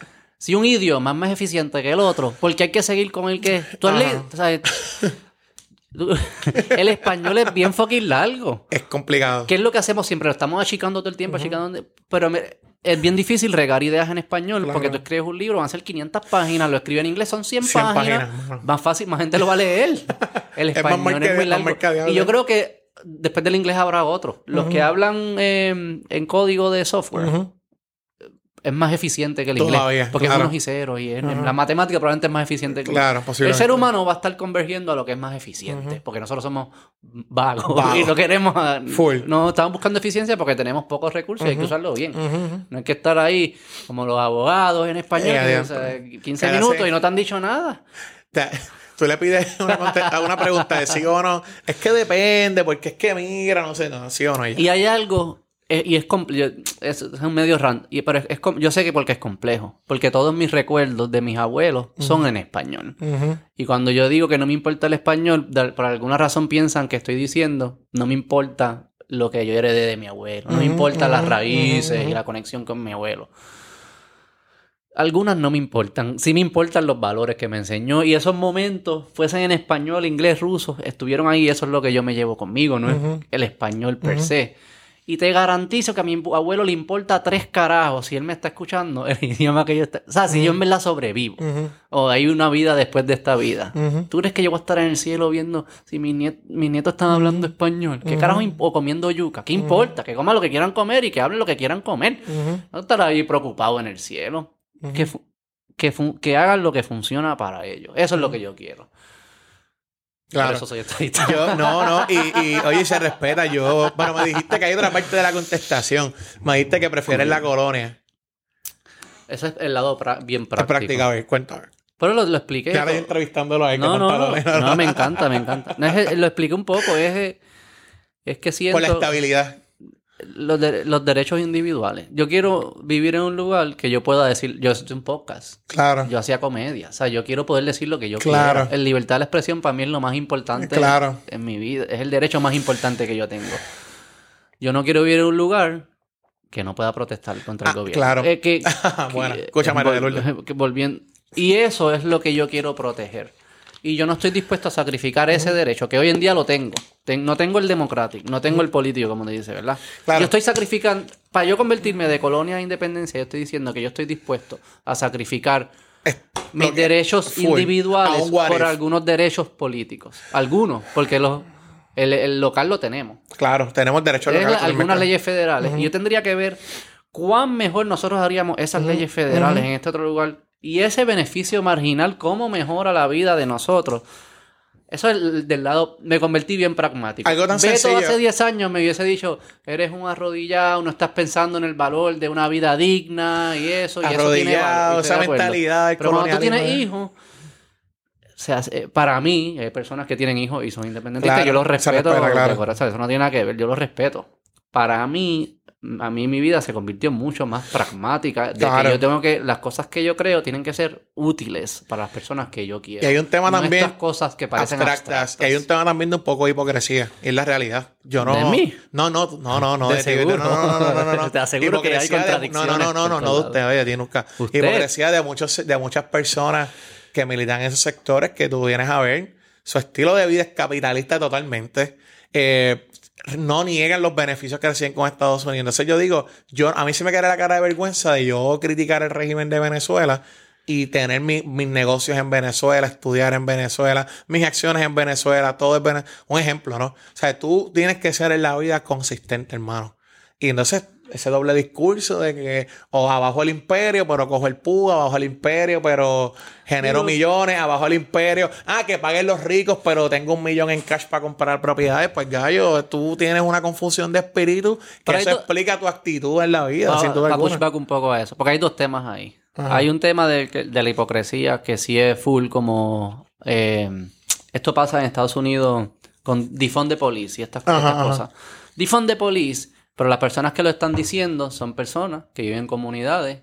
Que no hay, no hay crímenes, no son violentos. Le pregunta a las personas que viven en comunidades que desafortunadamente hay esas condiciones. Te van a decir, no difunde police, drive el police, porque son los que de alguna forma permiten yo poder seguir claro, la vida aquí. O sea, que es como que estoy empujando algo de nuevo que yo no tengo que vivir las consecuencias de esas acciones. Estamos de acuerdo. Existe eso. Pero también existe otro, otro que no me gusta como que necesariamente ese argumento, por ejemplo, de que eres izquierdista pero usas iPhone.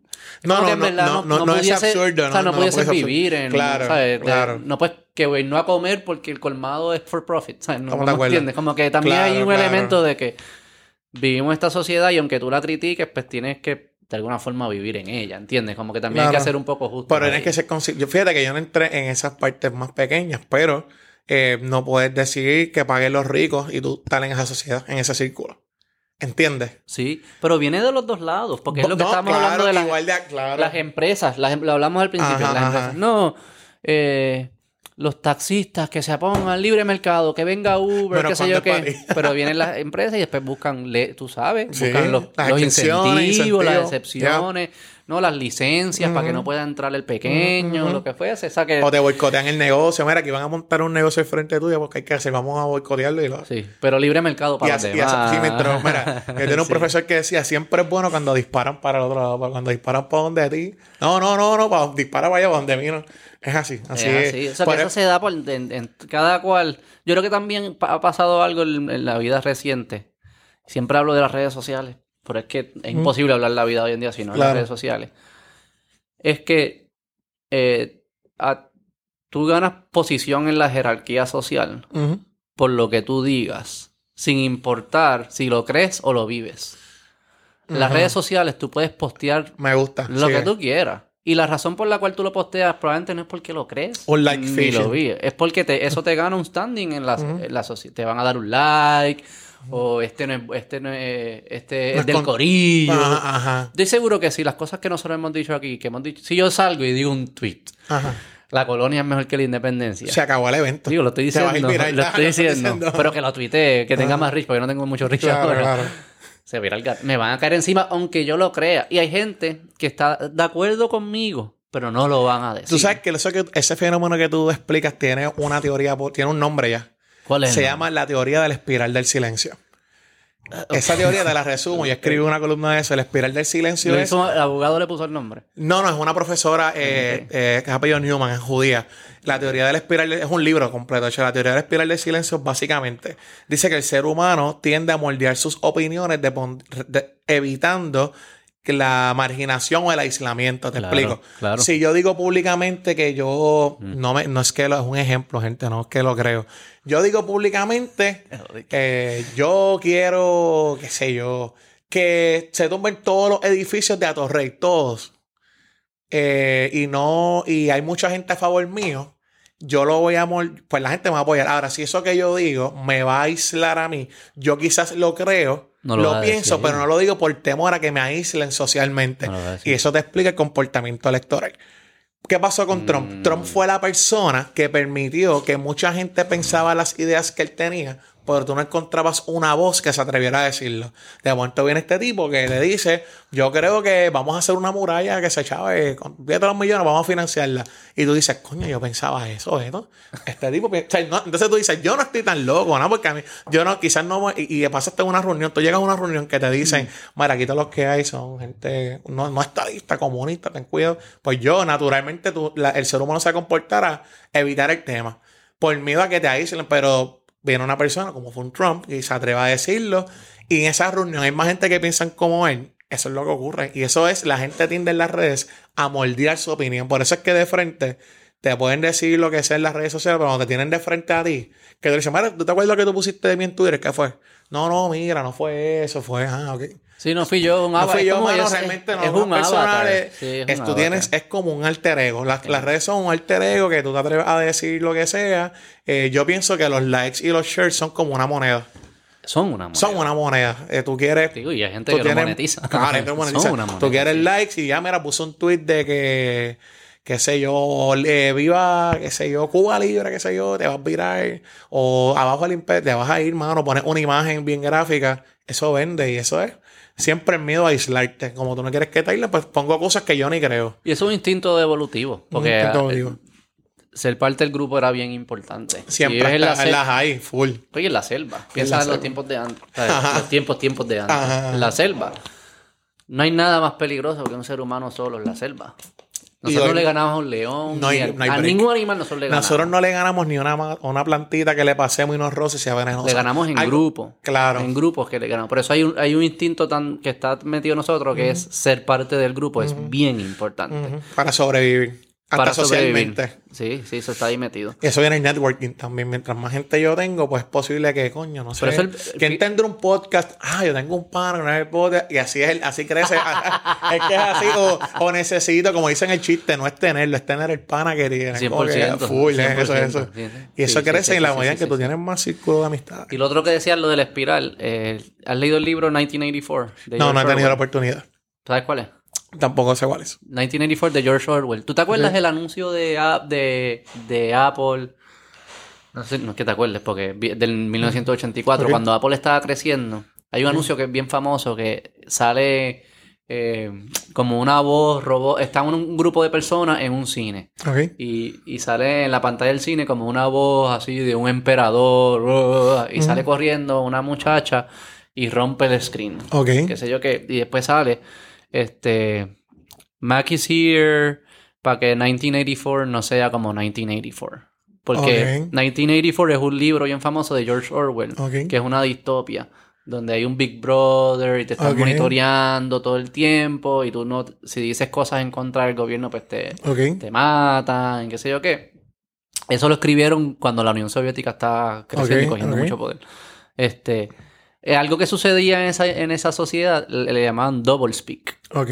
Y double speak es que en tu vida privada tú eres alguien y hablas con tus amigos y, y en tu privacidad ah, dices unas cosas, pero en público eres otra persona. Y eso su- sucede en lugares donde hay unos costos grandes de decir cosas que no son populares en público. En países donde hay comunismo o hay Claro. dictadura, estoy seguro que en la mente de las personas pasan ideas que no dicen en público, Claro. porque decirlas tiene un costo grande. Las redes sociales introdujeron algo de, de eso en nuestra sociedad, donde mucha gente piensa cosas y no se atreve a decirlas. Y se crea pues eso, el, el- el- el espiral. Y se crea el double speak. que es Me lo gusta. que- sí, lo que voy a buscar el libro. Que no me... No, el libro está brutal. Ellos cogían. El, tipo, el protagonista trabaja en un departamento del periódico que se dedica a borrar historias viejas. Ok. Como que cosas que ya no cuadran bien con la Con narrativa. lo que no match, lo borran. ah, los borran. No es la idea que después lo viene la aplicación. Eso lo están haciendo. Sabrá Dios, ¿verdad? No, bueno, pero noticias eso que tú buscas bien y no aparecen. No sé si lo hacen en los medios, pero lo hacen como que... la- o tum- tumban estatuas Ajá. y... Está pasando que ahora. No pasó. Ajá. Eso es que están tratando Claro. de reescribir. Digo, hay gente que lo hace para añadir historias que no se contaron, que eran parte de la historia. Claro. No estoy diciendo que siempre es eso. Pero también gente lo hace para sacar cosas que no... Que no, no van a- de acuerdo a la narrativa que quieren impulsar. Claro. Claro. 1984, buenísimo. La voy a buscar. Me encantan los libros de distopia. De distopia. Otro, te voy a decir otro. Cuenta. Brave New World. Tampoco lo he leído. Brave New World es otra distopia que dicen que la pegó más que 1984. Porque Ok. 1984 es una. Es como un. eh, es un Big Brother que te está siempre velando, pero tú sabes que es malo y que te está velando. Ya tú sabes que es malo. Es malo y ya tú estás como que a la defensiva, qué sé yo qué. El Brave New World lo que dice es, ellos cogían, este está bien el garete. ellos cogían los embrios. Así, este es un departamento que pasan los embrios y eh, como unos laboratorios y ellos cogen a los embrios y le inyectan distintas Mm, cosas. Le, eh, le inyectan según lo que ellos quieren que esa persona vaya a hacer cuando crezca. Le inyectan para que se aseguren que esa persona le guste hacer lo que ellos quieren que haga. A la persona. A la persona. Por ejemplo, ellos ya dividen la sociedad. Dice, están estos los intelectuales, están los mineros, están los atletas. Papá, desde los embrios. Y entonces tú, ponle que tú te toca ser minero, la minería se hacía en el Caribe, se hacía en ambientes de calor, pues ellos cogían en el embrio para Y que a ti no te gustara el frío. Ok. Como si fuera bregar con. Como hacer con los alimentos, con los transgénicos. Sí, es Que, genética. que tú puedes, que tú puedes modificar, que modificar. nazcan frescas en desierto, fresas en un desierto. Exacto. Ok, ok, O nice. sea, para que tú, lo que yo necesito de ti, A que seas guste, minero, a ti te guste hacerlo. Claro, ay, es que mira, me gusta el calor y mira, nací que bueno que necesita que me guste el calor. Exactamente. Qué o sea, loco. que tú no escogiste ser minero, sino ellos lo escogieron por ti y se aseguraron que te gustara. Nice. Que en verdad tú lo piensas y dices... No, hubieran no deben haber conflictos en una sociedad, así que todo el mundo está donde Digo, le y gusta. está cool. que como que, ok, si me va a tocar eso. Pero lo que dice es que ese se parece más al mundo moderno. Porque es el, entreteni- el entretenimiento lo que nos tiene un poco, los que nos tiene clavados. Que nos neutraliza, tú dices. Es lo que es, es- es estar pegado a las redes. No, es, no se siente que estamos siendo. Yo creo, pues voy a usar estas palabras. Yo creo que las redes nos oprimen hasta cierta forma. Pero no nos oprimen como un Big Brother ahí. Nos oprimen dándonos la, la droguita que nos La- gusta. eh, ajá, es esa, esa, esa sensación de que el día estuvo bien malo, pero mira, me reí tanto con un video que vi en las redes que está y se te van olvidando las dinámicas del día. Y, Y, no- y- y las preocupaciones, es como una droga, Y no protestas, eres más. Ajá. No, porque puedo protestar por el teléfono. O sea, yo, puedes aparentar que protesta. Claro, yo puedo decir, pon, compartir un shirt, ah, aquí une, confirmando la causa, qué sé yo, pero realmente no estás cogiendo aire en tu casa. Pero te dan los dando likes. los palos, qué sé yo. Te dan los likes y entonces te, te duermes Por bien. ejemplo, yo puedo. Es Pues posible- ese- te pregunto, ¿tú crees que sea posible que yo pueda apoyar determinada causa y realmente ni. Y me van a valorar igual si yo no publico nada en redes versus si publico que lo hice? Cero. O sea, hoy, hoy día yo creo que es más importante que la gente vea que tú tienes. y que lo no, no, no es más importante. Es lo importante. No, no, tampoco. Es más importante lo que haces. Claro, obvio, claro. Pero Lo que es decir es que fácil. como me juzgan. Sí, como te juzgan. Si yo no, si yo lo puedo no, estar pero los haciendo- héroes que queremos son los que no quieren. Claro, yo Esa quiero. es la mierda yo quiero, de todo esto. Yo quiero ese héroe que no publique todo lo que hace. Pero hay que ser objetivo, mano. Pero esos no llegan. No hay break, porque no sabes qué están. no hay break. No existe. No tienes presencia. Existen, pero tienes que buscarlos. Y, son eso dema- es trabajo. Ese es el típico héroe anónimo, pero realmente hoy día están demasiado anónimos. O sea, hoy día tú eres más anónimo. Porque el algoritmo no te lo da. El algoritmo no me permite eso. Al sí. final el algoritmo escoge todo. Sí, mano. ¿Tuviste el documental de, Ne- hay varios de Netflix de Social Dilemma. Social Siempre hablo de esto y es una mierda. Es que na- no, es que uno cae ahí, uno cae ahí. Igual que el de. Pero yo creo que los algoritmos al final... o sea, el los- de Great Hack, ¿viste ese? Que es el No, de las no. elecciones de Ah, no. Trump. Que la- una muchacha que trabajaba en Cambridge Analytica tiró. el- Ella fue la. Ah, no lo he visto. Durísimo. Les invito a todos vean The, Great Hack. ¿Y qué salió? Netflix. Ella era miembro del equipo de Cambridge Analytica allá en Reino Unido. Y ella habla, ella fue la que destapó la dinámica de ellos, de cómo compraban las cuentas de redes sociales y cómo empezaban a inyectar ciertos tipos de imágenes para lograr mover la opinión a que favorecieran a Trump. Brutal. Eso fue social media. Ellos te ponen el análisis que hacían de tu perfil. Ponen un- unos ejemplos. Y dicen, mira, nosotros teníamos esto, esta, ¿verdad? Esta, ¿cómo se llama? Esta, estos formatos que nosotros cogíamos la información y entonces el algoritmo mismo, sabía que, mira, a Vero, por las publicaciones que él ha hecho, sus estados de ánimo, él ahora mismo se siente depresivo. So, yo- si yo le pongo a sus redes ads con temas depresivos, pero que ataquen un sector en particular, es más probable que este elector yo lo de aquí a favorecer a tal, o que lo ponga aquí en contra. Y así fue que llegó el poder. ¿Y los demócratas no lo hacían también? Sí, pero esta gente le metieron demasiados millones de pesos. Fue una. Cuando lo vean, el documental fue una aberración. Tanto fue así que tumbaron Cambridge Analytica, tuvo un, Sí, tuvo un caso brutal. La chamaca fue a deponer el Congreso de Estados Unidos. Eso fue el rol. Básicamente lo que está pasando ahora con Facebook y la whistleblower que está tirando el medio a. Que vive en Puerto Rico. ¿eh? O sea, te digo, estos temas.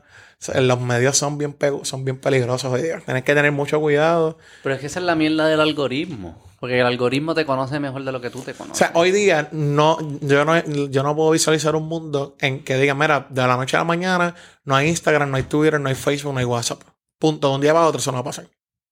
no, no, esto no. No hay break. Esto Sí, se va a quedar y va a seguir evolucionando. Y Espérate, evolucionando. vamos a hablar de. Espera, espera, espera, espera, espera. No te lo puedes imaginar porque. No, No, no, no es que pasaría legalmente, no no, te puedes imaginar porque no. nos volveríamos locos. No, yo creo que no pasaría porque el mundo. A mí me, realmente. Yo Yo, no- yo, tenía- el que me creo con- que va a pasar. El que me conoce sabe, yo tuve Facebook cerrado cinco años. O sea, yo Sí, puedo sí, ir sí, sin. Facebook. Lo sí. ahora, pues.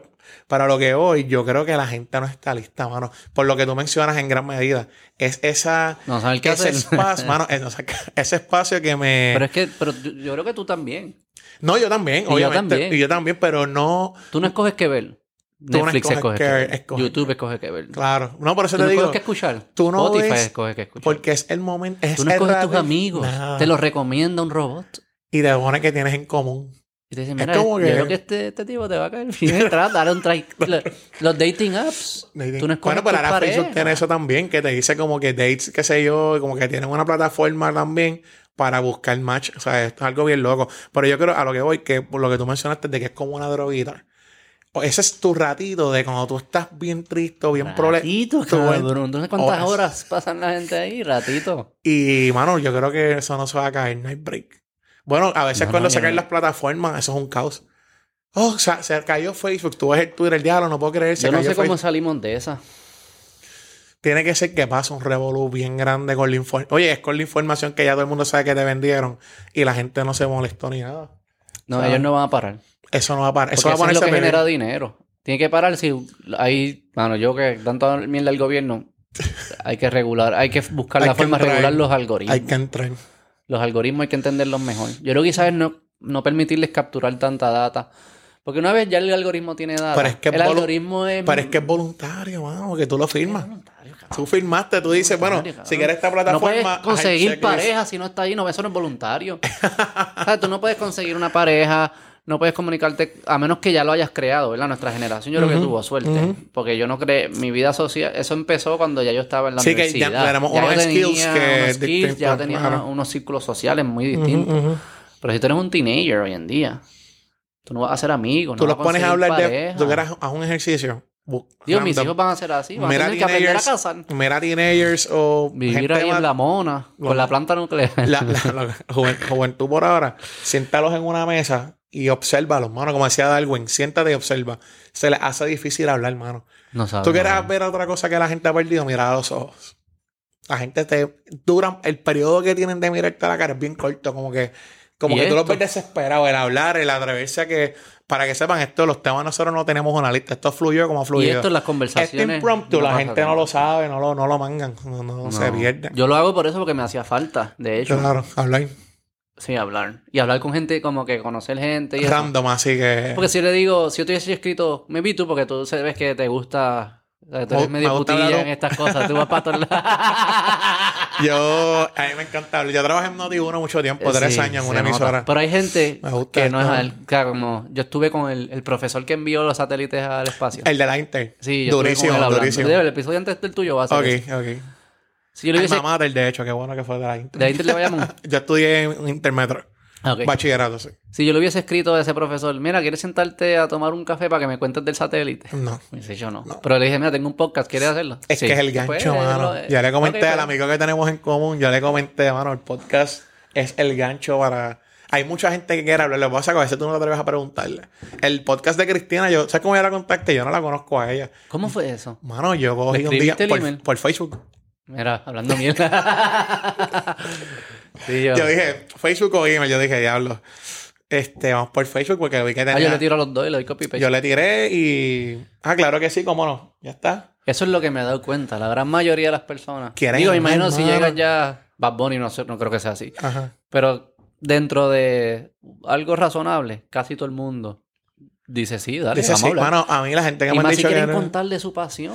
Porque ella, ella eso es lo que estudia. ese profesor, su vida fue enviar ese satélite. Mira para allá. Nadie quiere hablar con él. No es que no quiera, pero es que lo llama a la prensa para hablar 15 minutos. Mira, yo quiero hablar contigo dos horas. ¿Quieres? Dale. Lo que pasa es que el podcast es una plataforma que ni las emisoras.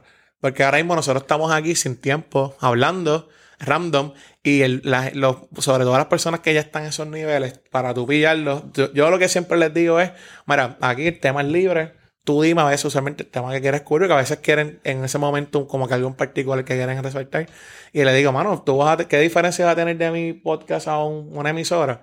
Que tiene la hora, yo puedo hablar cuántas horas tú quieres que yo hable ahí. Y, de, ah, y, al detalle, le doy attention to details. Como que, ok, explícame esto que te pasó, cómo fue. Pues mira, te voy a explicar lo que verdad pasó. Sí, le da espacio. Y rompen a hablar y tú te enteras que no toda la historia como la venden los, los medios. Vuelvo.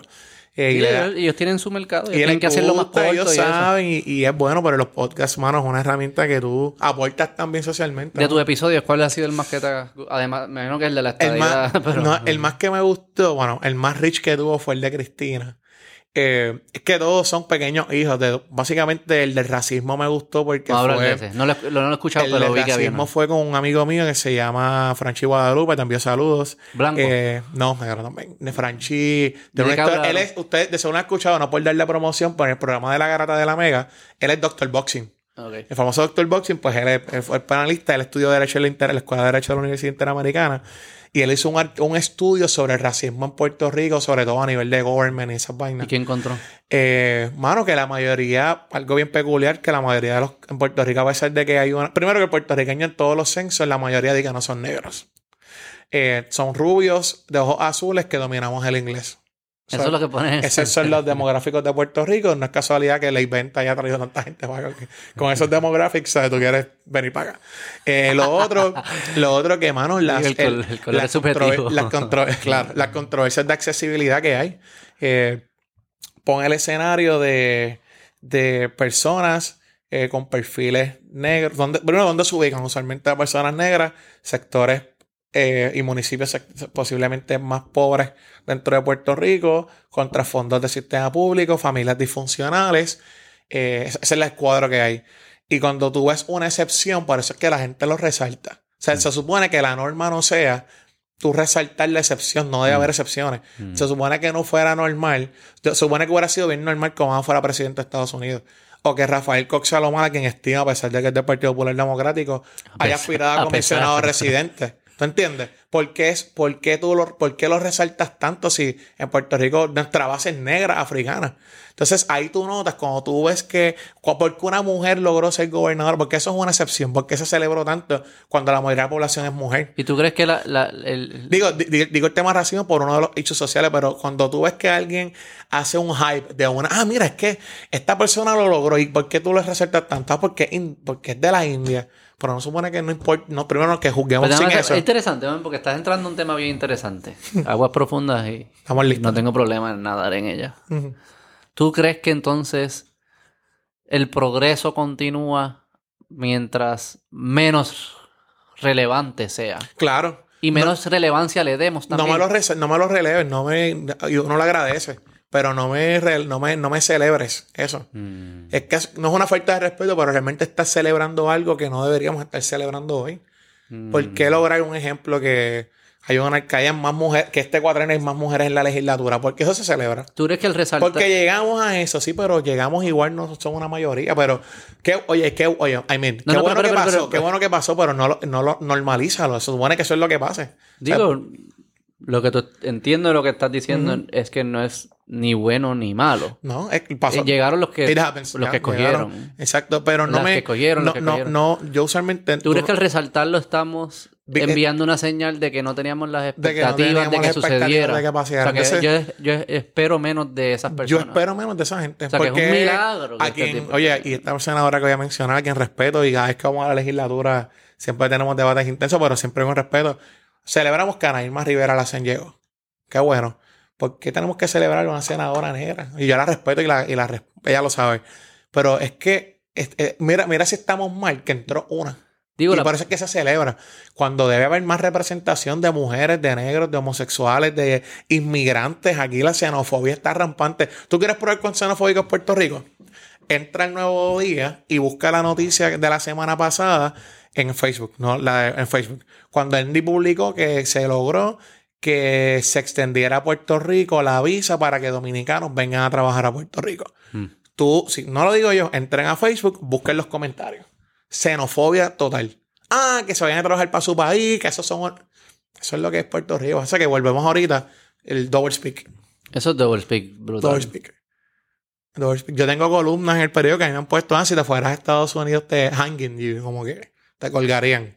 Normal. ¿Quién te ha dicho eso? Gente que pone porque usan Ah, los seudónimos en los comments del periódico. Y tú dices Ah, que no, no, que, que no, pero estúpido. eso- Y pero, pero aunque tú creas que no es algo que esté implícito, vuelve a la doctrina la espiral de silencio. Lo piensan, pero no se atreven a decirlo. Pero si esas voces encontraran a alguien aquí que cree igual que ellos, mano, sería bien peligroso. Porque aquí es algo, y yo vuelvo, el que me conoce sabe que yo no uso eso para victimizarme. Ella sabe que no. Yo realmente no, no me victimizo, mano. Y la gente aquí, en Puerto Rico, hay racismo. Pregunta seria, ¿cuántos estudiantes de Pero aquí- medicina negros hay en la Escuela de Medicina de Puerto Rico? No sé. En las escuelas de derecho. ¿Cuántos negros abogados Pero hay en Puerto Rico en medio de la práctica?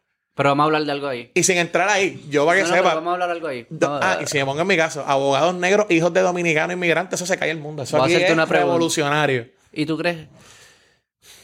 Bueno, mira. Pero, pero, déjame hacerte una pregunta. adelante, adelante. Eso es- ¿Tú crees que eso... Eso es evidencia de racismo? Necesariamente. Es evidencia de Es racismo. evidencia de cómo está la estructura económica social puest- eh, diseñada y cómo no hemos evolucionado y cómo cuán, cuán es por cuán difícil se logra. ¿Cuánto tienes que pasar? O sea, porque si fuera, vamos a vuelvo sin hablar, sin hablar de, ya en el político. Vamos a la estadística. Si fuera, si estuviera bien normalizado, no se celebraría y fuera bien normal ver gente en estas esferas de poder adentro. Fuera Pero- más no, no, fácil. no, no. Pero tú crees que, eh, por ejemplo... Es una muestra, El- el- eh, no, no es la prueba, pero el- es una de las señales. El, decano de admisión de la escuela de medicina, llamemos.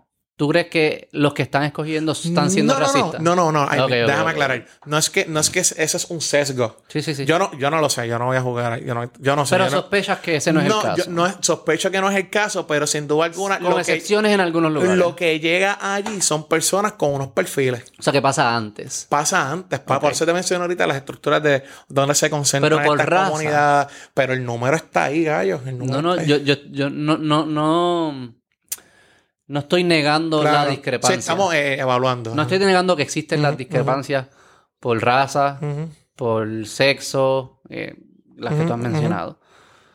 Lo que quiero estar seguro es que cuando analicemos las razones de las discrepancias. Solo porque existan discrepancias, yo no pienso que se debe asumir que es racismo. Ah, no, no lo, no lo es. Son señales que tú Son ves señales de que hay algo que hay que entender eh, más. que, tú ves, que, hay- que son realidades que tú notas, eh, por ejemplo, hasta mano, un comentario sencillo. Eh, eh, comentarios de, por ejemplo, si yo te digo, Beto, tú eres, tú eres blanco pero blanco, tú eres un blanco, tú eres un, tú eres un blanco pero perfilado. Sí, sí, sí, sí. ¿Tú has escuchado eso alguna vez? No. Tú eres, tú eres blanco pero inteligente. ¿Tú has escuchado eso? pero inteligente. Pero tú nunca escuchas a diciendo, ah, no, ella es blanca pero inteligente. Los de West Virginia, imagino que le dicen Ajá, eso. tú has escuchado de- cosas así, tú crees que no. En los chistes, Sí, sí, la definición claro. de chistes históricamente son cómo tú disfrazas verdades de realidades sociales, o sea, que lo haces jocoso, pero es la, es la verdad. Sí, sí, yo no estoy... Eh, yo no- O te dicen, eh, Beto, tú te crees. Ahí siempre es típico. Este, tú te crees. Por ejemplo, porque yo asocio a una persona blanca? No, tú, tú eres blanco, tú quieres ser como Tommy, ¿verdad? Porque pues, no, siempre te asocian con las excepciones. Ah, todo abogado negro tiene que ser o Gordon o el que defendió al manco. Mano, ¿por qué? Porque son excepciones, es que los resaltan. Sí, sí, sí. Y no a lo que hoy es no es raro, mano. Es como. Lo que estoy tratando de entender es...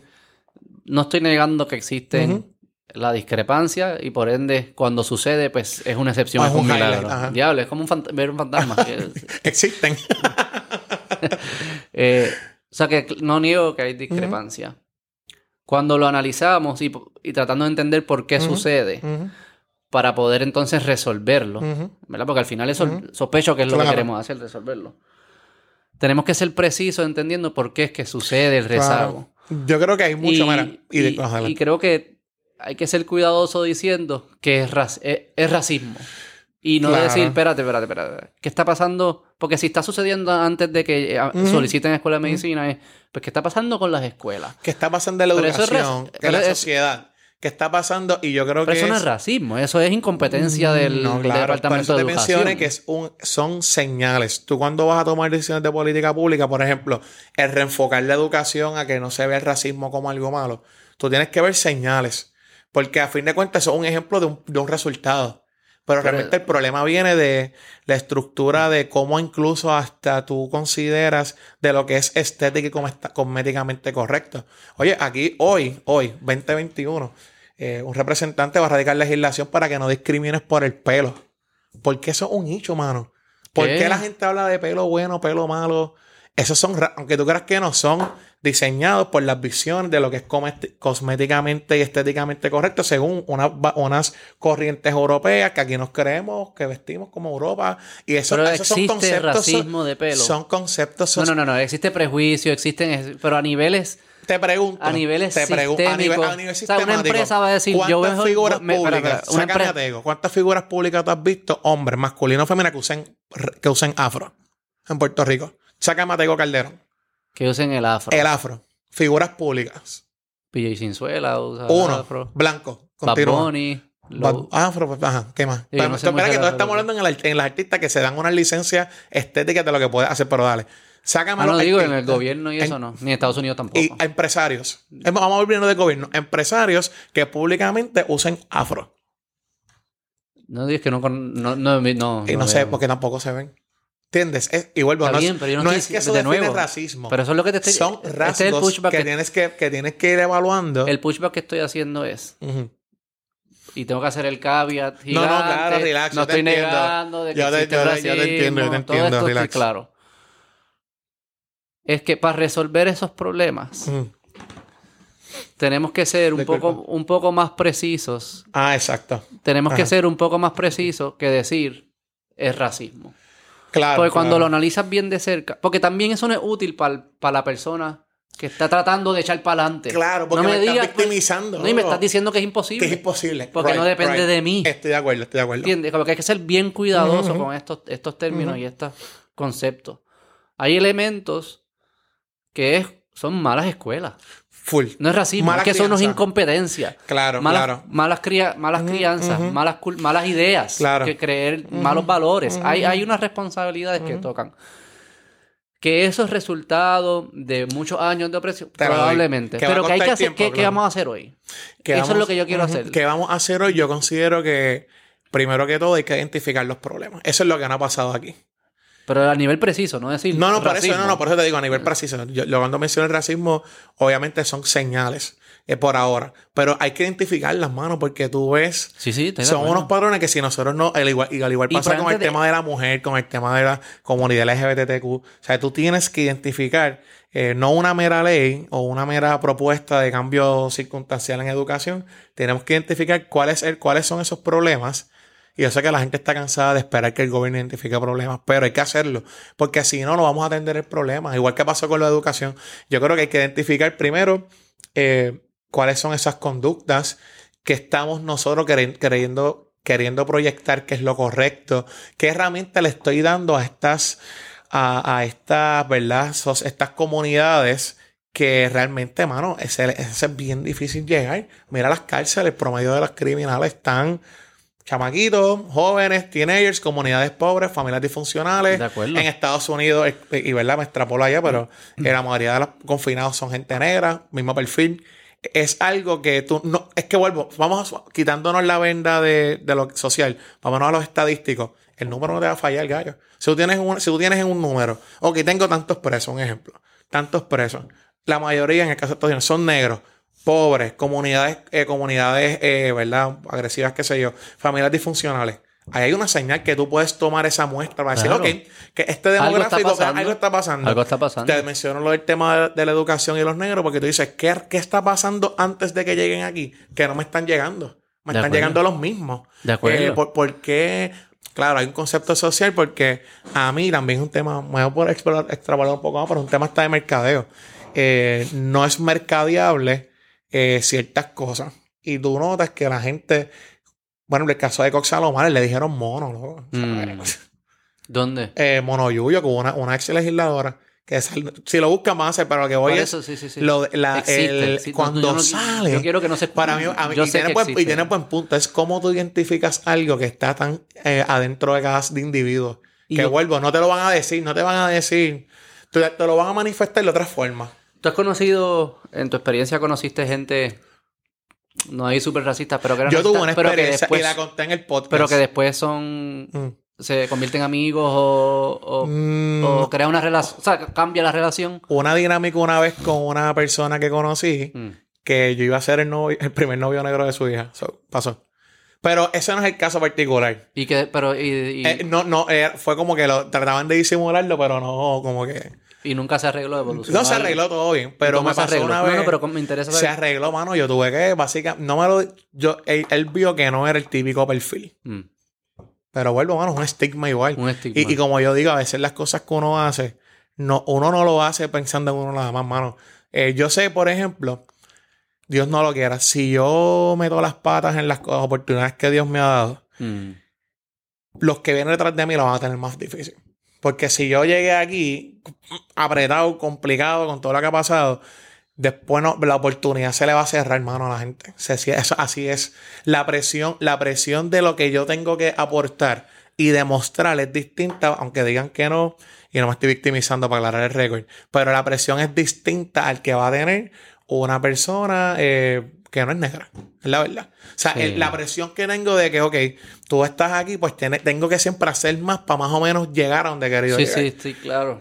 Lo que no Por sé... eso es que son excepciones, Yo mano. estoy claro, lo que no sé es cómo salir. Hay, hay dos escuelas tú que dices que piensan... no hay cómo solucionarlo, lo que tú No, dices. no, estoy- hay, hay. Ay, ok. Yo creo que hay y creo que la tendencia hacia positivo. ¿Estás yo creo que vamos eso? bien. Vamos, yo creo que hay señales buenas. O sea, no podemos negar que la tendencia no es hacia mejor. Hacia no, más no, va inclusividad. mejorando, va más inclusivo, es más, es O más. sea, estos no son los peores momentos para Mira, ser negro eh, ni mujer. en el Me, mundo. me, hacen la- me dan la nota de que haciendo los paréntesis, la, a la decana de la Escuela de Derecho del UPR, la licenciada Vivian Neptune, eh, ella la, la celebran porque ella se, se, se, se tiene su pelo siempre estirado. Pero ella, yo creo que si hubiera sido decana con pelo rizo, no había break, no había break. No la nombran. No la- ah, mira, es que son estereotipos. Sí, Te van a ver raro. Si yo hubiera llegado aquí, con la chaqueta hubiera llegado así, como que. Yo no estoy- lo ibas a hacer tú quizá, pero no me iban a ver igual. Estoy- yo. No, yo sé que tú eres un hombre liberal y abierto, No, pero. yo, lo que yo quiero entender es. eh, y hago el caveat de nuevo. Tranquilo. Existe, yo sé que existe, no lo niego, es más difícil. Ajá. Sí, 100%. Eh, ¿cómo, ¿Cómo continuamos el progreso o aceleramos el progreso? Yo creo Existen que- dos escuelas. Adelante. Te voy a dar como un hincapié y tú me, y me dices Suelta. qué piensas. Yo creo que existe una escuela que hoy en día se siente más fuerte que nunca, que es... No, no, hay que enfocarnos bien brutal en la raza. Hay que medir todo por raza. Y No. hay que estar... Y te, pero entiendes el Adelante. grupo que te digo. Te sigo. Y está otro grupo que dice, no, que es más como el, Martin Luther- el tiempo de los Martin Luther King. Ajá. Es, tenemos que pasar esta etapa de la raza para poder juzgarte por el contenido de tu carácter al Ujú. individuo, no al Yo grupo que tú escuela. perteneces. Yo siento ¿Cómo que. llegamos a eso? Siento porque es- eso parece ser lo que le llaman colorblind, que la gente se molesta si uno le dice, como Ujú. que yo quiero no juzgarte igual que juzgo si eres zurdo o derecho. Como que de- es irre- la raza es tan irrelevante como ser zurdo o Posiblemente, con esto que yo voy a ¿Cómo decir, hay muchos grupos étnicos en Puerto Rico organizados que no van a estar de acuerdo conmigo, porque parten de que tienes muy metido en su cabeza que, y yo sé que es difícil, pero tú no puedes tomar tus decisiones primero victimizándote. Y segundo, eh, no, no soltando ese tema racial, mano. Nosotros somos más grandes que un color. O sea, yo no puedo medir todo a base de la raza. No se puede. Yo considero que Jan Peña. payano, como. Perdona, Correcto. no. Adelante. Porque hay como siete Jan Peña. Adelante, Payano, sí, el sí, sí, único. Peña, 597 Exclusivo. 24 1823 No, no, pero a lo que voy, mano, que. que O sea, pero sé. tú no eres, tú eres Jan Peña, Sí. que tiene eh, eres negro, eres Ujú. padre dominicano, Ujú. hombre, heterosexual, homosexual, lo que sea, ajá, no sé, ni me interesa. A mí me interesa Jan Peña. Claro. No me interesa No, algo arbitrario del color de tu No, piel. no decir, ah, es que me, a mí me cae bien es Beto. Bueno, pero como Beto es blanco, ¿sabes? No, no. Mano, es que yo creo que no. Tú puedes lograr el éxito igual, mano. Es, es así. Entonces tú crees en la estrategia, pero ok. ese- Como lo hemos hecho hasta tú- ahora aquí. Hacia eso es que queremos llegar. Ajá. ¿Tú crees que llegamos con esa estrategia, llegamos hacia eso, tratando de decir... Yo creo que falta más, mano. Falta Pero hiciste más. algo, algo curioso porque en las estadísticas que tú trajiste, sí estabas viendo raza. Claro. Entonces tú no estabas diciendo algunos hombres se quedan atrás, estás diciendo algunos hombres, los hombres Bueno, negros se tengo que usar esa estadística porque, es todavía ma- es- porque es mayoría. Pero todavía estás viendo la raza ahí. Claro, para ese cuantificarle, para poder ecualizar, porque mientras no se, mientras no sea, o yo prefiero que no haya criminalidad, por eso es una utopía. Pero mientras tú veas que es desproporcional, cuando tú ves, sobre todo en decisiones de política pública, cosas que son bien desproporcionales, ahí hay una señal, como con el COVID. ¿Por qué explotó más en este municipio que acá? Ah, ok, hay que ver, tú tienes que entrar ahí, porque a ti te importa cross the board, la isla completa, pero algo que está pasando allí que se mandaron. Y eso, por eso, ahí sí puedo, vuelvo, no, no es que una teoría cancele la otra, tú, hay unas cosas que vamos a tener que determinar. El tema de raza, porque si queremos ser even, ¿Cómo tú lo hiciste cuando tú, tú has contado distintas experiencias que tuviste de obstáculos? Viniendo? Mano, cuento ¿Cuál era tu mentalidad? Mi mentalidad, cuento algo, y no quiero que saquen violín ni chelo, no es para llorar aquí, pero pues ya que me preguntaste, eh, básicamente soy de padres dominicanos, eh, me crié en Santurce, Barrio Obrero, Villa Palmera toda mi vida. Eh, me dio el Guillain-Barré en el 96, me quedé sin caminar, me paré, y yo creo que eso fue bien determinante porque yo era chamaquito, activo, ¿Qué edad tenía? seis años. Y cuando me dio eso, mano, yo, después de ahí, yo no, yo siempre he sentido que puedo lograr las cosas. Es como que si me paró en silla ruedas, entonces yo empecé a jugar voleibol rápido. Ah, pues ya puedo jugar voleibol. Ah, pues ahora hay un proyecto, un club de no sé qué madre, me voy a meter. Ah, pues lo. Y es esa mentalidad de que si yo me Y es desde chiquito, mano, me paré y lo pude hacer. Cuando yo entré a la derecha, ¿Cómo se mano, sintió? ¿Te acuerdas de me, recuer- me recuerdo poco. Me recuerdo cuando me sacaron la, el aceite ese de la espina dorsal. Me recuerdo, ¿Qué mano. te decían? ¿Te acuerdas qué te decían? No decían porque no sabían qué era, que fue de un día para otro que me quedé sin caminar. Fue como que un viernes y sábado yo no me, me caí de la cama pap, y me varé, perdí fuerza en las manos. ¿Y qué te hacen para poder volver? Je, un montón de terapia. un- ¿Cuánto tiempo? Yo estuve año y medio, sí, casi dos años sin ruedas. ¿Y te acuerdas de eso? Me acuerdo el proceso. Fue pues, estaba en pública que el bully está este, Negro, el, el bully está de en el dominicano. pic, loco. En, en, en silla de En, la- ruedas. en una escuela pública en Santurce, en la de Caimari. Y eso fue, o sea que en la pública no hay perdón de Dios, era el bully, pero tú creas un callo, mano. Y después cuando entré a un colegio, estoy aquí en San Vicente de Paul, con mucho sacrificio, que a mí lo que hace es limpiar casa. Eh, mamá me dijo, bueno, tu trabajo es estudiar. Y yo no podía sacar ni una F, loco. Estaba bien apretado. Pero Y era como ve que- lo que, lo que te- como.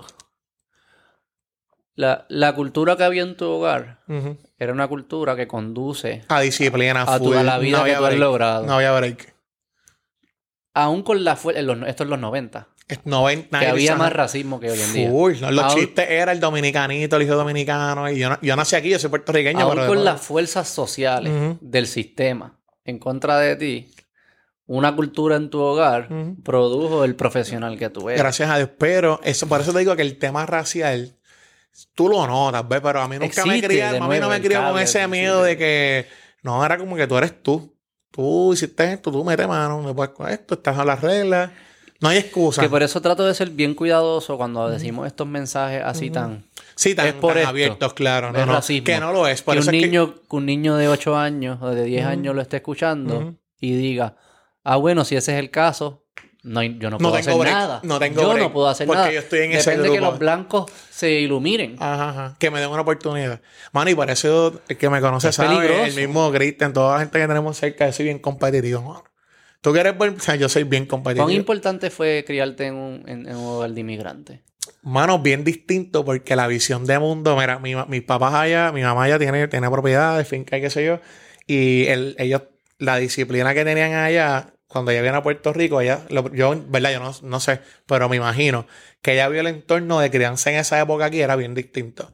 Mucha pantalla, ¿no? Hasta las trenzas, papá, yo no tuve pantalla, no tu- nunca tuve nada de eso. Eh, porque quizá que ellos, su crianza era como que estás bien al garete, y ese, ese sistema, pues, mano, era... Era como una burbuja. Tú, y ah, otra cosa, me ocuparon la mente todo el tiempo. Voleibol como 10.000 veces. Todo el tiempo era deporte, era meternos en cosas de feria científica. Yo ICEF a Ohio. Era, todo era, los, los weekends era no cero ocupación. Yo, yo siempre estaba ocupado. O sea, no me dio break, eh, como estaba en Villa Palmera, a meterme con los panas, amistades que ya conservo, pero no tuve break de vamos para el punto, vamos a enseñarme a hacer esto, vamos a. No tuve ese break, porque era como que no, acuérdate que por la tarde llegas de la clase, recuerda que a las 3 tenemos que llegar a tal cita, a las 5 tal, y mañana tienes práctica de tal, hubo break, mano. También los inmigrantes tienen un... Es que ellos lo ven como... Es una... Esto es una oportunidad. Ah, La te caga- estoy dando lo que yo no tuve, loco, No, básicamente. y si la cagamos... La... Si la cagaste, Sí, la cagaste. o sea, no hay... Ajá, ajá. No es que los voten, pero no sé cómo No, no, funciona, me, pero- no, ella no me votó, pero No, pero a ellos, tus papás. Como que Ellos inmigraron... ella ellos no, eran legales ya aquí. M- Mi papá sí estaba aquí, mi mamá emigró. Ah, ok, Mi mamá ok. emigró. Tu papá es puertorriqueño. Mi papá es dominicano, pero ya trabajaba aquí. Y ya tenía Él era el chef y ajá, y sí. qué sé yo.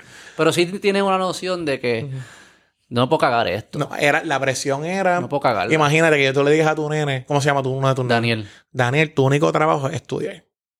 Ya, papi, esa es la, pre- la verdadera presión. ¿Sabes que mis papás eran así también? Y era como que tú haz lo que tú quieras, pero tú no puedes cagarle estudiando, loco. Mi papá era interesante porque era eh, tu único trabajo es estudiar, pero ellos no se metían a ayudarme y eso. Ok. Ellos, Ay, ellos sorry. te- y a mí, yo soy uno de cuatro. Ok. Y ellos nos dejaban, pero si la cagaba, it's on you. Y yo me acuerdo en 11 yo me colgué. Yo, Yo, yo te te voy a contar algo ahora, Zumba. ¿Quiere, quiere que yo cuente primero? Cuenta el tuyo primero. Ok. Te va- no, quiero que nos vamos a reír los dos. En 11 yo me colgué en Historia de Puerto Rico. Por lo menos fue en historia. Me acuerdo que, yo me acuerdo que saqué 11 en el examen final. Este, sí, 11% en el examen final porque me fui a jugar póker. Me acuerdo. Me acuerdo que gané el póker, me acuerdo en casa, fue en casa de Camilo Aponte y Marco Aponte, shout out. Este, gané como 30 dólares, una cosa así. Este, Esa fue la colgada más barata que te te, te lo aseguro. estaba en la playa ese verano, pues, verano. Me dio una llamada. Mira, vente para acá que te colgaste de historia de Puerto Rico. y era buen estudiante, que sé yo, Ok. papá. Llegué a mi casa, me dijeron, ok, estás castigado por los dos meses de verano, junio y julio. No puedes salir, no puedes ver televisión, no puedes hacer nada, solo puedes ir de aquí a la escuela y regresar. Yo, ok, quiero ir a, a Rosabel, que era la escuela donde iban los que se colgaban que eran cool. Y las nenas, y qué sé yo, que iban para allá. Y ellos, no vas a ir para esa, vas a ir para esta otra, que es una mierda. No la digas. Perfecto. Fuera del aire. Tercero, no, no voy a decir. O sea, tercero. Eh, aquí tienes eh, la ruta de la guagua. De la guagua. Aquí está. Este. Ya ¿Tus yo tenía- papás son dominicanos? No. Deja que yo te cuente la mía Pero mi que es copy-paste. Dale, Pero dale. mi papá viene de, de, de- de clase más de abajo, Ok, de ok, clase ok. pobre, qué sé yo. O sea que. Y siempre ha sido una cultura de disciplina militar también. Este. eh, esta es la ruta de la guagua. Ya yo tenía edad de guiar. Eh, yo no había sacado la licencia porque yo soy de los que a mí me daban pon y eso no va a estar guiando. Ajá, no sé ajá, qué. mejor. O me dijeron, esta es la guagua, o puedes sacar la licencia y hay un carro ahí que está ahí parqueado que nadie usa y lo puedes usar si quieres. Perfecto, ok, perfecto, saqué la licencia. Cuarta cosa, nuestro compromiso contigo, yo estudiaba en colegio, nuestro compromiso contigo es pagarte El semestre. El semestre. Vas a ir por la misma línea que la mía, no puedo creer. Yo no, mi compromiso no es pagarte la escuela de verano. O sea, que búscate un trabajo para que pagues la escuela. Eso fue. Mano. Esa es la cultura de mi casa. Mm. Tú tienes la libertad de hacer lo que tú quieras, pero tú vas a asumir las consecuencias de tu Mi mamá, miren, y, y que consta que no sabíamos esto. Mi mamá, la mía fue peor. Y yo lo digo que eso es parte de. pa, eres tuya un pussy, mi pa es un la- la- pussy. no, no, no, no, no, no, peor. No, no, que la clase que me colgué fue peor. La tuya fue en historia. ¿Cuál fue la tuya? Papá, Matemática. siéntate. Y en arte, loco. Escucha, escucha. El sem- ese, es- yo estaba en noveno grado. Sí. el charlatán. En agosto, en agosto a ¿Cómo, cómo no se diciembre. en arte? Checate, agosto. Yo te voy a explicar, mira, les voy a- el que quiera saber cómo repetir el arte y pueden. Sé que esto van a sacarlo políticamente después, pero ni modo, no iba con las consecuencias. Eh, el arte, yo, vete, cuatro puntos, agosto a diciembre, papi, yo, fíjate, echado para atrás. Pero llegó enero a mayo y yo dije, "Acho, si yo saqué cuatro puntos de agosto a diciembre, no hay forma que me cuelgue, loco. O sea, tiene que ser. Entonces, realmente, yo también estuve en el colegio en esa época, pero, mano, no entregaba los trabajos, pichaba y qué sé yo. Y las demás, dan las notas ese año y todo bien, cagada, qué sé yo. Y cuando yo veo F en arte gallo. ¿Pero qué hice? ¿Cómo carajo? No Mano, entregaste nada. no hice nada, no hice nada. Yo estaba de que layback faltaba. Sí, Eh, sí. Y aunque digo que los colegios no te dejan cortar básicamente, pero yo estaba ahí, no entregaba nada. Y pichaba, profesor, dame una semana más. Papá y mami la vio, ah, sacaste F. Lo mismo que te dijeron a ti. Yo, yo en esa época vivía en la calle, estaba bien Santurce. Mami, me- habían dos formas de coger ese verano, repetirlo. O un curso que eran dos semanas como un intensivito. O en la Liga de Arte en San Juan, que eran un mes completo, una estupidez. O sea, perdías tu verano. Mami me dijo, no, pues mira, tú, mami nos ahorró, yo recuerdo, nos abrió una cuenta de Populoso en esa época, de Banco Popular. Como yo te pagué el curso, igual que a ti, de agosto, del sean año, cogió, eran 210 dólares, algo así, era bien, yo me acuerdo. Me sacó los 200 pesitos de la cuenta mía, lo que a mí me dolieron, pues esa época era un montón. Claro. Sacó el dinero y me pagó con mi dinero mi colgar. Ah, la pagaste tú. La- con, mi, con los chavitos que tienen en la cuentita. De populoso. De populoso, loco. Bien en vez de pagarlo ella, pero me dijo lo mismo que los tuyos. Y me sacó, me acuerdo, yo no tenía carro, yo estaba en noveno todavía. Me dijo, bueno, tú tienes que coger una guagua de, de- era frente al, al colegio eh, Padre Berríos en Santurce. La, la guagua sale de ahí y la vas a coger hasta Viejo San Juan. Eran como 35 chavos ya en esa época. Y después en San Juan coger la misma para atrás. Ella me sacó cuántas veces yo tenía que ir a coger la clase y me sacó los ida y vuelta al chavo. Cuestión de que yo no podía, loco, yo no podía ni comprarme una, una- algo en las maquinitas, al chavo. Y llegas aquí y te vas para la casa. Y así yo estuve. ¿Y cuán importante fue para ti esa, bien. esa lección? Primero que La- sacaron al chavo de momento yo no, yo no lo entendía. Sacaron dinero. Lo entiendo ahora, a los el, 35 el valor, el valor de costarte algo, mano. Es que, Cuando es tuyo. es que te Que, que, tú- que tú tenías la oportunidad y la perdiste, te la dieron y tú la gastaste al garete. Y es que así aprendemos. ¿Cuál- ¿Sabes el dicho ese que dice? Que Nadie aprende aprende los errores, cabeza de, ajena. eh, o- o errores Sí, de otros. sí, ajá. Y es Pero ya cierto, aprendí. nadie aprende de los Y errores todos los de panas. otros. no, pero para mí fue una aventura cuando Tienes que pagar las consecuencias de tus actos. Mano, sí. Eso fue, nunca lo olvidé, mami. Así que, pues, viste que fue en arte, gente siempre que. Y todavía me lo sacan cuando ven cortar los profesores. bien, tú pintas bien. Mano, abogado. yo soy la peor persona. Cuando quieran ver a alguien con deficiencias motoras en el arte, ustedes me llaman y con Y en verdad que no entregaste nada, porque es no imposible entregué nada, en No, y después hicimos unos linoleos, unas vainas, y, ¿sabes? Salió, pero no, no, no hay que ver, no hacía nada, no, no, no hice nada. Y aprendí, buena lección esa, pero vuelvo a la crianza, tú, no hay, tú puedes, igual la, la crianza no garantiza la calidad de ser humano que tú vas a ser. De seguro, yo creo que todos los que nos escuchan saben que hay cosas que nuestros padres nos enseñaron a no hacer que en algún momento le hemos hecho. Que te dijeron, no hagas esto y tú lo has hecho. Todas. Todas. Pero, Pero estaba la lección atrás. pero yo creo que cuando uno crece se convierte un poco más a veces en sus papás. mano. Yo soy mi papá. Es como que hasta la actitud, como que tú dices, diablo, ahora yo, yo me considero ahora un poco más conservador que antes. Antes yo era bien atrevido, bien de ¿Tienes que, hijos? No, no tengo. No, Y no están en planes ni-. Eso es otro tema después. Si el ser humano tiene que tener hijos necesariamente, pero hablamos El de ser humano no tiene que hacer nada. Estas cosas de que la gente, la Los gente estereotipos. debes, tienes, nada. Tienes, mira, tú te Tú haz casas, lo que tú te gradúas de esto, eres tal profesión, te casas, tienes tantos hijos y después envejeces junto a la persona que tú amas. Eso no va a pasar siempre. Pasa, pero no es la norma. O sea, tenemos que quitarnos esa visión de que es, primero que no hay una forma de hacerlo correcto. Es como las matemáticas. Eh, tú tienes una ecuación y hay diferentes fórmulas para llegar al mismo resultado. Porque yo puedo usar la fórmula más corta o la fórmula más ¿Y larga. cuál, cuál es el propósito de tu vida? ¿Qué tú crees? De mi vida, dice el propósito de la vida en general. No, la tuya. La mía en persona, hermano, yo, yo creo, como te dije, que seguir viviendo con pasión y nada, estar donde tenga que estar. Yo no voy a... Eso suena Es bien- es bien significado. general, es Eso bien suena como que no tiene significado. estar- no, no tiene significado, pero Pero creo que que... es como que hacer feliz. eh. Mano, ser feliz. Yo aprendí a que... ¿Qué es ser feliz? Eso yo nunca Bien entendí. sencillo. Para mí es bien sencillo. Mm. Hacer lo que yo quiero hacer. Hacer lo que yo quiero hacer. Obviamente dentro de los marcos que hay de que no puedo coger y matar a alguien por ahí, pero hacer lo que yo quiero hacer. Hacer lo que tú quieres hacer sin que mi- otro Sin que otro se afecte, hermano, y vivir mis pasiones. Y que otro pueda hacer Yo lo que él siempre- quiera hacer. Yo, mi vida, mi vida, yo creo que son momentos. Y tú tienes que entender que no hay, no hay dos vidas, papá. Hay una sola. Y yo no puedo desperdiciar cada segundo, cada agradecimiento que tenga que dar, cada oportunidad. Por eso te acepté la entrevista rápido. Yo no sé si, de- si yo te decía que no ese día, tú me decías, ya lo tengo la agenda complicada. No, mano, la vida es una. Y si después no la aceptaba, o me pasaba algo y te decía, mira, no se pudo dar, pero porque le dio el me libre. Le pasó algo, pero el chamaco me dijo que sí de la primera, ¿tú entiendes? Y, mano, agradecer, sumar, no restar. Yo creo en eso, ¿Y por qué no quieres tener hijos? No quiero tener hijos porque considero que es una decisión. eh, primero que socialmente no tengo por qué imponerla. No es que en el futuro, No, no, no te bien lejano- te estoy contestando. No, te no me estás contando. Te volviste al político. No, que- no, es que Quítate no, no, no, es que no, es que creo que es un, creo que es una concepción social de lo que hay que hacer y No, no, no, pero a ¿por mí- qué tú no te quieres? estoy contestando porque primero yo considero que no, yo considero que, mano, yo No, no es algo que he soñado. Ok, No está en mis metas. Ok. No está en mis metas. No, lo- yo creo que si pasa, tiene que ser con alguien especial. Mm, Pero ahora mismo no he estado, ni está, ni, ni lo veo. mm, No lo veo. Creo que no, tengo otras formas que aportar, hermano. Y mm. respeto al que lo tenga. eh, y respeto también al que no los quiere tener. Respeto al que adopta. Pero no, yo mi- ahora mismo creo que sería injusto. Sería eh, una visión de traer a alguien por traerlo. Cuando... No, mano, no, no, no, no lo veo. Es un tema bien delicado que yo creo que socialmente no empujan incluso a las mujeres, a los hombres. ¿Y tú, ¿Cuándo vas a tener hijos? Digo, la mujer, Mano, es, la mujer es distinto.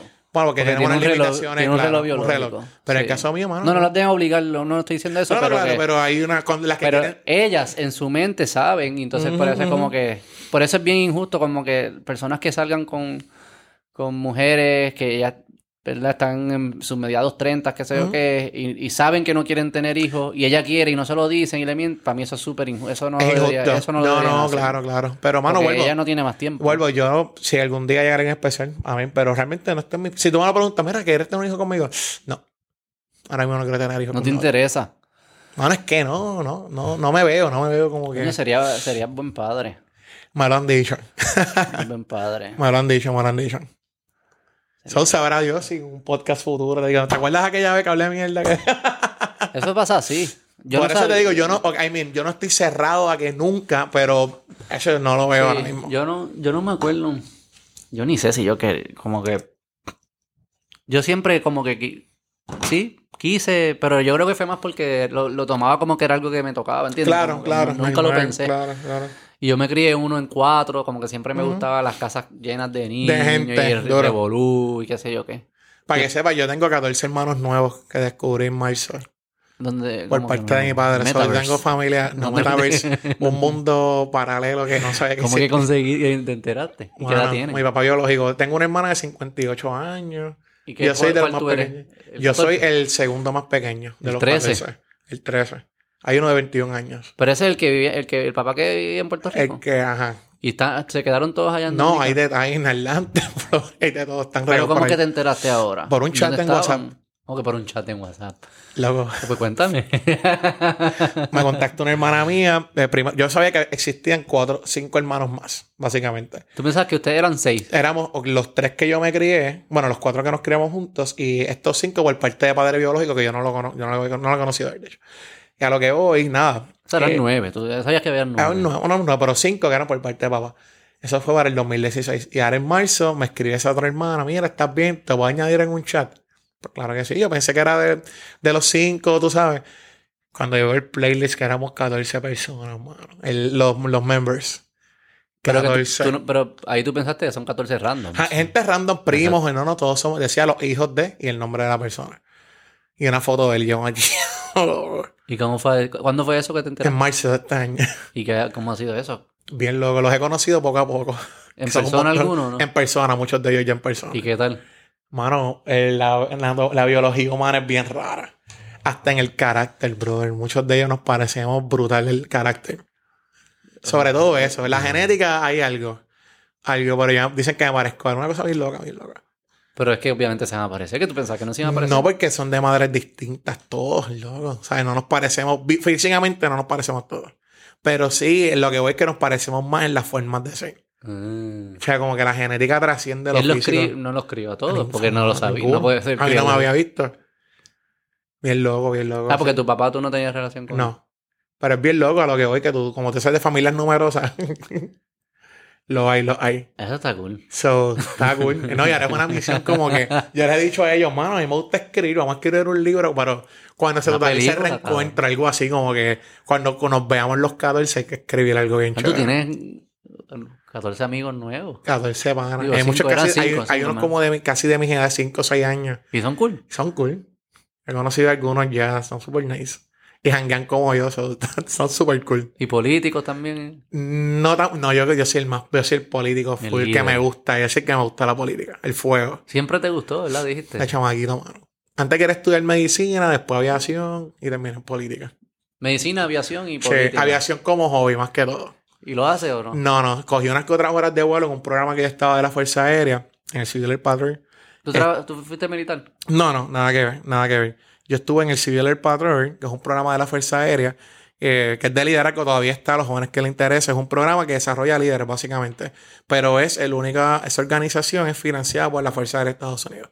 Entonces, pues de ahí te dan horas de vuelo en Isla Grande, unos aviones que hay de la, de la organización, unos Cessna. Fui a Inglaterra con ellos, me pagaron, me pagaron un intercambio allá. Eh, cogí escuelas de liderazgo en Alabama. Cosas así. Es un hobby que está el cool. La aviación está, pero hecho es bien cara, mano. Como que... Pero hay aviones bastante que son más económicos de lo que uno Sí. piensa. Siempre he querido sacar la licencia por ahí, como que coger más horas y terminar la licencia, el private pilot, como Te que por ahí. de hobby, como, pero es un hobby caro. Y no es como que hay otras prioridades ahora mismo. Que- Porque te ríes. No, hay otros enfoques, otros enfoques. El podcast, tiene que ser el podcast. El podcast sí, hay otros episodios por ahí pendientes. Desde el podio.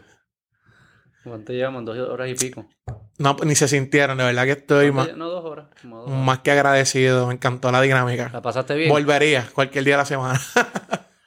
Muy buena entrevista. ¿Te quedaste? ¿Quieres decir algo más que no? Mano, no, mira, ¿Algún tema que te... algún tema, se básicamente. quedó pendiente? No, yo creo que ninguno. Yo creo que para cerrar, eh, te felicito. Gracias por la apertura de entrevistarnos. Este, Gracias a ti por creo que la la- el formato es bien distinto a lo que estoy acostumbrado. Mm. Usualmente, incluso el mío es más, poco más mecánico, en cierto sentido. Así que eh, la dinámica es bien buena. y te felicito. Excelentes episodios. Dije que el de Cristal me encantó. Lo digo para el Díaz, récord. saludo, El de produce, Cri- Ese podcast tienen que escucharlo. Me reí un montón. Sobre todo, lo voy a decir al aire. Cuando dijiste lo de que comiste cocodrilo. No te da Yo le risa, tuve, es verdad. mano, es que fue, es, es que hasta yo tú no lo esperaba. Y yo le escribí, diablo, mano, te guiaste con lo del cocodrilo, yo no lo podía creer. Le- daba apoyo. Es que fue bien espontáneo, fue bien como que, ah, sí, yo comí cocodrilo, como que no le esperó porque, porque él dijo eso. Pero nada, de verdad que te felicito y aquí las órdenes, igual que cualquier cosa, siempre las órdenes de cualquier análisis, si quieres algún día algo más profundo o algún tema particular, más que las órdenes. Sin darte cuenta, tocamos temas bastante Yo sé que profundos. sí, espero- de la raza un poquito Eh, apretadita ahí. vamos, estamos listos y los temas. Mira, del eh, estatus. sí diría algo, una- un pensamiento final. Dale. Todos los temas se pueden hablar y tienen que hablarse. Siempre en un marco de respeto, diálogo, uno discrepa. Pero, mano, no estamos en una época de faltarnos al respeto por temas. A fin de cuentas, vamos a terminar bebiendo, cocinando, jangueando juntos. Tú, la- los seres humanos son más grandes que sus ideas propias. Pero yo agradezco que la gente, yo respetar al que difiere de mí, pero que también respeten mi- mis ideas. Mm. Y yo, en- mientras vivamos así, que podamos discrepar y de- para la misma vez sentarnos a comer juntos mientras estamos profundizando un tema bien complicado, que no se crucen las líneas, yo puedo vivir feliz con eso. Amén. Gracias, Jan. Gracias por Gracias venir. a ti, hermano. Escuchen desde el podio. Desde el podio. Van a aprender cosas legales. No es aburrido. No hay de política, hay racismo, Es divertido. hay, hay de todo, sí. Es divertido, aprende, este, tiene buena dinámica. Mucho éxito con eso también. Gracias por venir, siempre a la orden. Gracias. Bye.